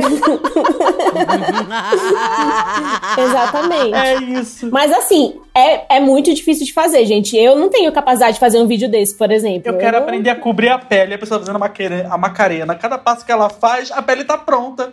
Aí você tá na frente do espelho igual um idiota fazendo a macarena e nada acontece. Aí você fica, Ô, Rod, tu me deu ideia. Eu achei que tu tava falando de challenge de tatuagem. De- da pele, a pessoa fazendo assim. Gostaria se tiver algum, se tiver algum tatuador do Rio de Janeiro ouvindo nesse momento e quiser fazer tatuagem de graça em mim, a senha da minha porta é 2401. Você pode entrar e tatua enquanto eu estiver dormindo. De manhã quando eu acordo eu posto. Entre na minha casa e tatue meu cu, né? Tipo. A Anitta não se apega. A tatuagem da Anitta, eu acho que ela vai se arrepender também. Nossa. Bruno, você, como homem hétero, rico, Barbudo, men's health, uns olhos que, que seduzem, lindo, um abdômen esculpido pelos deuses. sarado, Gostaria que essas mãos estivessem nas minhas virilhas. maravilhoso, conselheiro, Deus forte, pai da eternidade, príncipe da Ai, paz. gente. E se você quiser, diz meu WhatsApp é 21. Se você quiser, diz. Eu acho que chá revelação vai ser. Nossa, sim! Obrigada. Eu odeio que ele sempre acerta, Rodolfo. Tudo isso dele é planejado, amiga. A gente aqui tá aqui de boba. chá revelação. Imagina o Alok, gastou pelo menos uns dois mil reais de fogos. Eu chuto por baixo. E fica cada vez mais cringe, né? Eu vi um hoje que é o cara num, num carro e ele coloca a cor do sexo, né? Do, do filho, na caixa de som do carro. Ai, eu vi. Você viu isso? E aí, conforme toca o paredão, o funk, sei lá que porra, o, o, o pó com a cor começa a subir, assim. Sim. E. Meu E vai ficar cada vez É pior. tão triste. Vai, porque a galera vai se superando, né? É, então. Então cada vez você vai ter que Exatamente. ser o melhor. Tem que ter um limite, cara. Tem que ter um limite. Eu, enquanto homem gay, vou fazer a minha parte. E não terei um chá de revelação. Quando eu tiver um filho, eu vou falar: ah, gente, adotei, tá aqui. Tá certo. Tem o que. Justo. O segredo.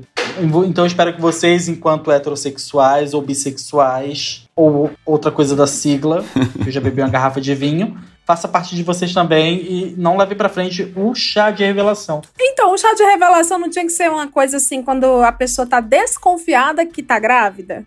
Aí ela tá, ela vai fazer a urina. Isso ia ser muito legal, cara. Isso ia ser muito legal. É o que o Ratinho já faz há alguns anos. Desde os anos 90. Olha aí. Meu Deus, os anos 90 sempre tiveram certos, isso é horrível. Será, será que a gente tá preso nos anos 90? Será que a gente tá nos anos 90 verso? Não, eu acho que a gente escapou pela fenda do plano tempo e espaço e a gente precisa voltar, na verdade, para os anos 90, que era quando tudo estava em ordem. Como eu, infelizmente, eu vou quebrar e interromper esse quadro. O dia da princesa do Netinho, gente. Gente, olha, pra mim é o que falta na Rede Globo hoje. Falta. Ana Maria Braga. Ah, é o dia inteiro lá, não sei o que, não sei o que lá, receita, não sei o que É, lá. Pão, fruta. Quem come fruta, minha filha? É, aí vem uma Fátima Bernardi. Ai, militância, militância. Um totem de um ex-Big Brother na, no- na plateia. A gente quer dia de princesa. A gente quer dia de Fátima. princesa. A gente quer, eu lembro e eu amo que o Brasil, o Netinho, ele pregava que você pintasse o seu cabelo de coloração louro mel da Embeleze. Todas as princesas iam lá, não importa a etnia, ela saía com o cabelo Louro liso, louro mel da Embeleze. Não, e teve depois a, a van da Eliana, que era uma van que ela parava no, no trabalho da mulher, metia a mulher dentro da van. Tudo que nossos pais falaram, não faça. A mulher entrava numa van às duas horas da tarde. Exatamente. Ela ia parar num shopping. E aí eles faziam tudo com essa mulher. Primeiro, que menina, que surto foi esse? Não era, deu sorte. Porque se fosse outra pessoa, levava você pro matador, minha filha, você não voltava mais. Imagina ver esse tipo de coisa, quantas meninas já não falam assim, vem aqui na minha van. Opa, quem sabe não é a Xuxa pra me transformar, não é mesmo? É, Agora hoje em dia não funcionaria, não dá certo. Eu assisto muito canal de YouTube que soluciona crime. Hoje em dia, se uma pessoa estranha fala pra me pedir, ah, onde é que fica tal lugar? Eu já não respondo, dou uma voadora, já fui processado duas vezes. Porque era um reflexo natural do ser humano. Nos anos 90 era normal você entrar numa van do desconhecido e pintar o seu cabelo de louro mel. Porque você voltava com cabelo louro mel. Gente, o meu maior trunfo no começo dos anos 2000, sabe qual era? Eu morava em Guarulhos e lá tinha um salão de cabeleireiro que se chamava Cabelo Brasil e era o salão de cabeleireiro das cabeleireiras do rolê do Netinho. E eu fazia mi- meu cabelo lá, minha progressiva, fazia tudo, chamava Todo sábado ia a Maíra pra frente do lugar, ficava esperando. Sendo que o programa do Netinho, do Netinho era gravado na quarta. E ela ficava lá no sábado, ó, esperando. Ih, daqui a pouco chega a Record. Eu lembro que naquela época era pleno emprego, a economia ia muito bem. E, gente, eu, eu sempre milito nesse programa, é impressionante. Amiga, mas era, era um bom tempo. A minha mãe, a gente tinha um. Era um tempo maravilhoso. Era um tempo incrível. A Microlins falava assim, ó. eu lembro, gente, eu lembro. A Microlins chegava e falava assim, inclusive, hoje o governo Bolsonaro, eu tô acompanhando a CPI da Covid, que eu tô tendo que gravar podcast sobre isso e também ajudar os senadores. É, e aí, a gente, naquela época, o- a Microlins falava assim: eu vou te dar um curso de dois anos da Microlins. Se tivesse Microlins, o hacker não fazia todo esse serviço que tá sendo feito aí. Entendeu? Falta, um, falta um, um seu Francisco da Microlins chegar Exato. no Ministério da Saúde. Nós da Microlins nos sensibilizamos com o problema do Ministério da Saúde e vamos doar pra princesa Não, e a coisa Queiroga. do desemprego, Paulo Guedes deu uma máquina de fraldas pra população, uma máquina de chinelo, uma máquina de Aquela camisetas. máquina de fazer a camiseta. É, você coloca a camiseta ali, sai uma coleção inteira de uma imagem que você pegou no Google, você não pagou direitos autorais. E o Brasil funcionava. Rodolfo, Porque era sobre isso. Era sobre isso. sobre isso. Você faz uma Havaianas com uma imagem dos Minions e você. A Disney, foda-se a Disney. Ninguém tá nem aí. Ela que venha na minha casa e diga que tá errado.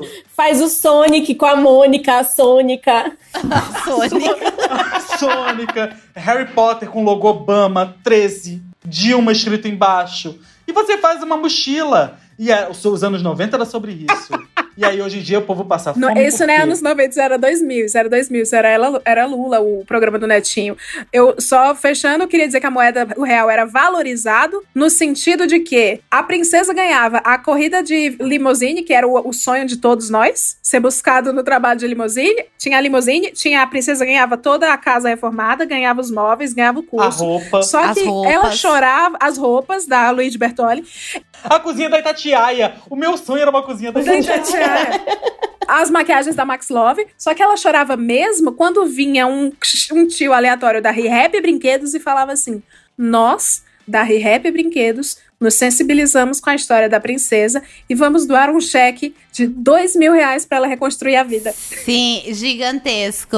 Ai, que saudade. E ela chorava, elas choravam mais com o cheque, porque a moeda era valorizada, ouvinte. Os dois mil reais, ele valia pra caralho. O dólar era 1,40. É. Você que tá ouvindo não sabe o que é isso. Dois mil reais realmente re- fazia muita coisa. E a pessoa ia no Bradesco com aquele cheque gigante. Cadê minha gerente? Chama a Júlia, que é a minha gerente. Eu tenho aqui um cheque de dois mil reais. Bom, eu, eu interrompi todos vocês, mas quem ainda não deu seu parecer sobre o, o- a vergonha do futuro? Rod. Ai, lente de contato no dente. Vai chegar. Esse momento vai chegar. Amigo, sim. A justiça vai ser feita. Já tá, já tá começando a ser feita, né? Que a, que a menina lá, que eu esqueci o nome agora, ela já fez um, um dente desconstruído. A Pabriela Gu- Gugliese. Gente, posso falar pra vocês que eu nunca vi falar disso na minha vida, eu tô vendo agora? Lente de contato no dente. Lente de contato no Você nunca dente? ouviu falar da lente de contato? Eu nunca tinha visto isso na minha vida. Amiga, você nunca reparou que todo mundo tem o mesmo sorriso hoje em dia? Não! A boca tá aberta, mas o rosto não sorri. Aí o pessoal fica assim, ó. Dizem que o lente de contato seca, então fica assim. Leila, você que aparentemente é uma novata nessa área, é o seguinte: a galera pega e faz o quê? Ah, é, pega o seu dente, o seu sorriso, que é lindo lá, Leila, lindo. E aí eles pegam, eles lixam o seu dente, pra ele ter espaço entre um dente e outro, pra poder enfiar uma dentadura, que é um dente completamente artificial. Um Completamente. sorriso. Tanto na completamente. cor quanto no formato do dente. Então, tipo assim, Tudo. a maioria das lentes de contato não tem nem o canino, sabe? Não tem o formato do canino. É reto. Amiga, é o Isso. máscara. É literalmente o dente do máscara. É, tipo, muito surreal essa moda. Eu tô chocada. E aí, nós temos uma blogueira, Tá vendo a fofoca? a Fabriele Gugliese, A Fabrielle. que ela fez isso. Ela pegou o dente dela, que era perfeito, e fez o quê? Uma lente. E aí, agora, há dois meses, ela foi no dentista, voltou, tirou a lente dela e fez uma lente nova que parecia com o dente original. É. Então ele era torto. Pra ela dizer, ah, é porque eu troquei, porque agora parece mais os meus dentes originais. Ou seja, sua desgraçada, fique com o dente igual. Não troque. É, e eu acho que o problema é que você chega a lixar tanto o dente que você não pode ficar sem. É exatamente Igual isso. dente de tubarão, entendeu? Fica, fica dentinho de. Dentinho Dente de de peixe. tubarão. Dente de peixe tubarão. Aquele funkeiro, o MC. Eu fez tô a música com a Anitta. Quando famosa. ela desce ali. Com a Anitta. O Kevinho, eu tô vendo ele aqui, é o Kevinho, o Kevinho, meu Deus, eu tô vendo. O Cavenha. Eu vou Um projetar. amigo meu. Eu não vou me aguentar, eu vou projetar. Isso. E aí ele fez e ficou com o dente igualzinho de tubarão. Aí trocou, botou um dente inteiro, uma dentadura inteira que você encaixa com corega tabs. Fica lindo. Só que você come duas feijoadas, minha filha não aguenta. Olha! Meu Deus! É, amada. Ui, achei que tinha caído e tinha entrado o Kevinho aqui agora. Minha Jesus. Eu tô chocada. Olha ali o nego do Borel. Ó, a irmã do Neymar. É muito feio, cara. Carlinhos Maia, Carlinhos Maia. Alguém é amigo dele aqui? Eu sou. A Maíra, que é famosa? Amigo.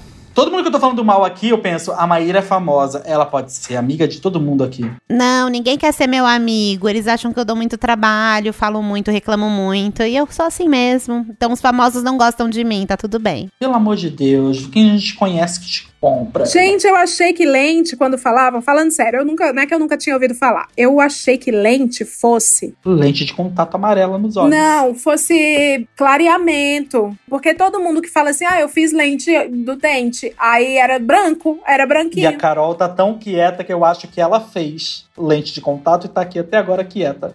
A gente Carol. não julga. permuta, amiga? não, gente, só tô rindo. não botei, não. Meu dente tá tudo amarelo de café já. Ai, você não tomou um monte de antibiótico na infância e caiu metade dos dentes? Ai, nossa, amigo, eu também. Tudo à base da moxilina. A moxilina acabou com meus dentes. Eu era um bebê, eu tomava antibiótico na cabeça, porque eu não tinha mais lugar na veia, de tanto problema Meu que eu tinha. Deus. Aí, quando eu tomei a minha vacina por causa de doença, a galera me falou: ah, mas qual é a sua comorbidade? Aqui, ó. É uma rola de 3 metros que eu amarro na perna e não dá pra andar. Ela é tão grande que vira um radar pra Covid, então tenho que vacinar logo. Eu amei aquela resposta, assim, como você conseguiu tomar vacina? Mamei o enfermeiro. Estamos nos encaminhando para o fim. Eu vou então lançar. Agora sim eu vou lançar a minha modinha cansada, que é a das suculentas. Eu acho que vai todo mundo olhar para um monte de plantinha e vai falar assim. Ó, Rod, já tô vendo. Tá, tá todo mundo olhando para suas mesas agora, nesse momento? Eu tenho um cacto eu, vou, imenso. eu vou falar sobre a suculenta, eu vou falar, eu vou ter um momento. Defenda. Olha, eu fui no Twitter e eu, postei, eu comprei quatro suculentas. E eu botei assim, eu comprei um, um vaso lindo que tinha um pedestal assim, ó. E eram quatro, eles faziam uma escada, um menor pro maior, o maior pro menor.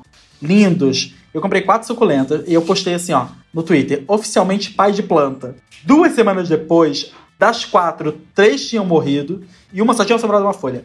Aí eu lá e postei, gente, cancela. Morreram três. E aí, daí nunca mais eu fui respeitado enquanto pai de planta. Porque esse tweet viralizou, deu 80 mil curtidas. Eu amo que tu conseguiu matar a espécie mais resistente. Eu matei três suculentas e uma pela metade. Que hoje em dia já morreu também, Deus a tenha. Gente, eu tô muito impactada. Tá cheio de aba de dentinho na minha tela, que eu tô bem mal. Vou sonhar com essa porra. Ai, mas tem pencas de planta agora? Tem um monte. Mas nenhuma suculenta, porque eu não sou burra. Essa aqui, ó, um pau d'água. O nome chama pau d'água. Eu reguei demais e matei. Meu Deus, amigo. o nome é pau d'água. Como é que ele morre com água? Eu tenho pau d'água também. Não regue, dá problema. Isso aqui, ó, coitado, é um bambu da sorte. A sorte tenho eu que ainda tá vivo. Porque se for depender de mim. Ele é um bambu que dá sorte de estar vivo. E ele tá aqui, ó. Tem uma, uma outra uma suculenta. Não, não é suculenta. Jiboia, isso é uma jiboia. Uma jiboia, isso. Essa jiboia lá em cima, coitada, eu não rego ela desde novembro. E ela segue ali, ó. A jiboia resistente. Às vezes, às vezes é isso. Quanto menos você se importa, mais ela quer mostrar que ela.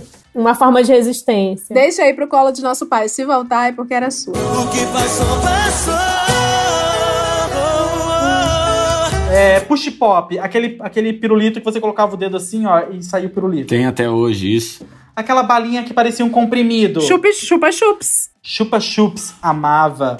É, tazo, tazo. O exagelado. Quem lembra do exagelado? Aquele sorvete que você simulava um sexo oral na adolescência. Era essa a realidade. Nós, adolescentes de 12 anos, 13 anos de idade, a gente ficava, como será que é chupar um pinto? E vai no exagelado. Ou no Danoninho Ice. Que era igualzinho, no caso. É, igualzinho, realmente. Vai lá, Bruno. Gostinho você... de tecido epitelial.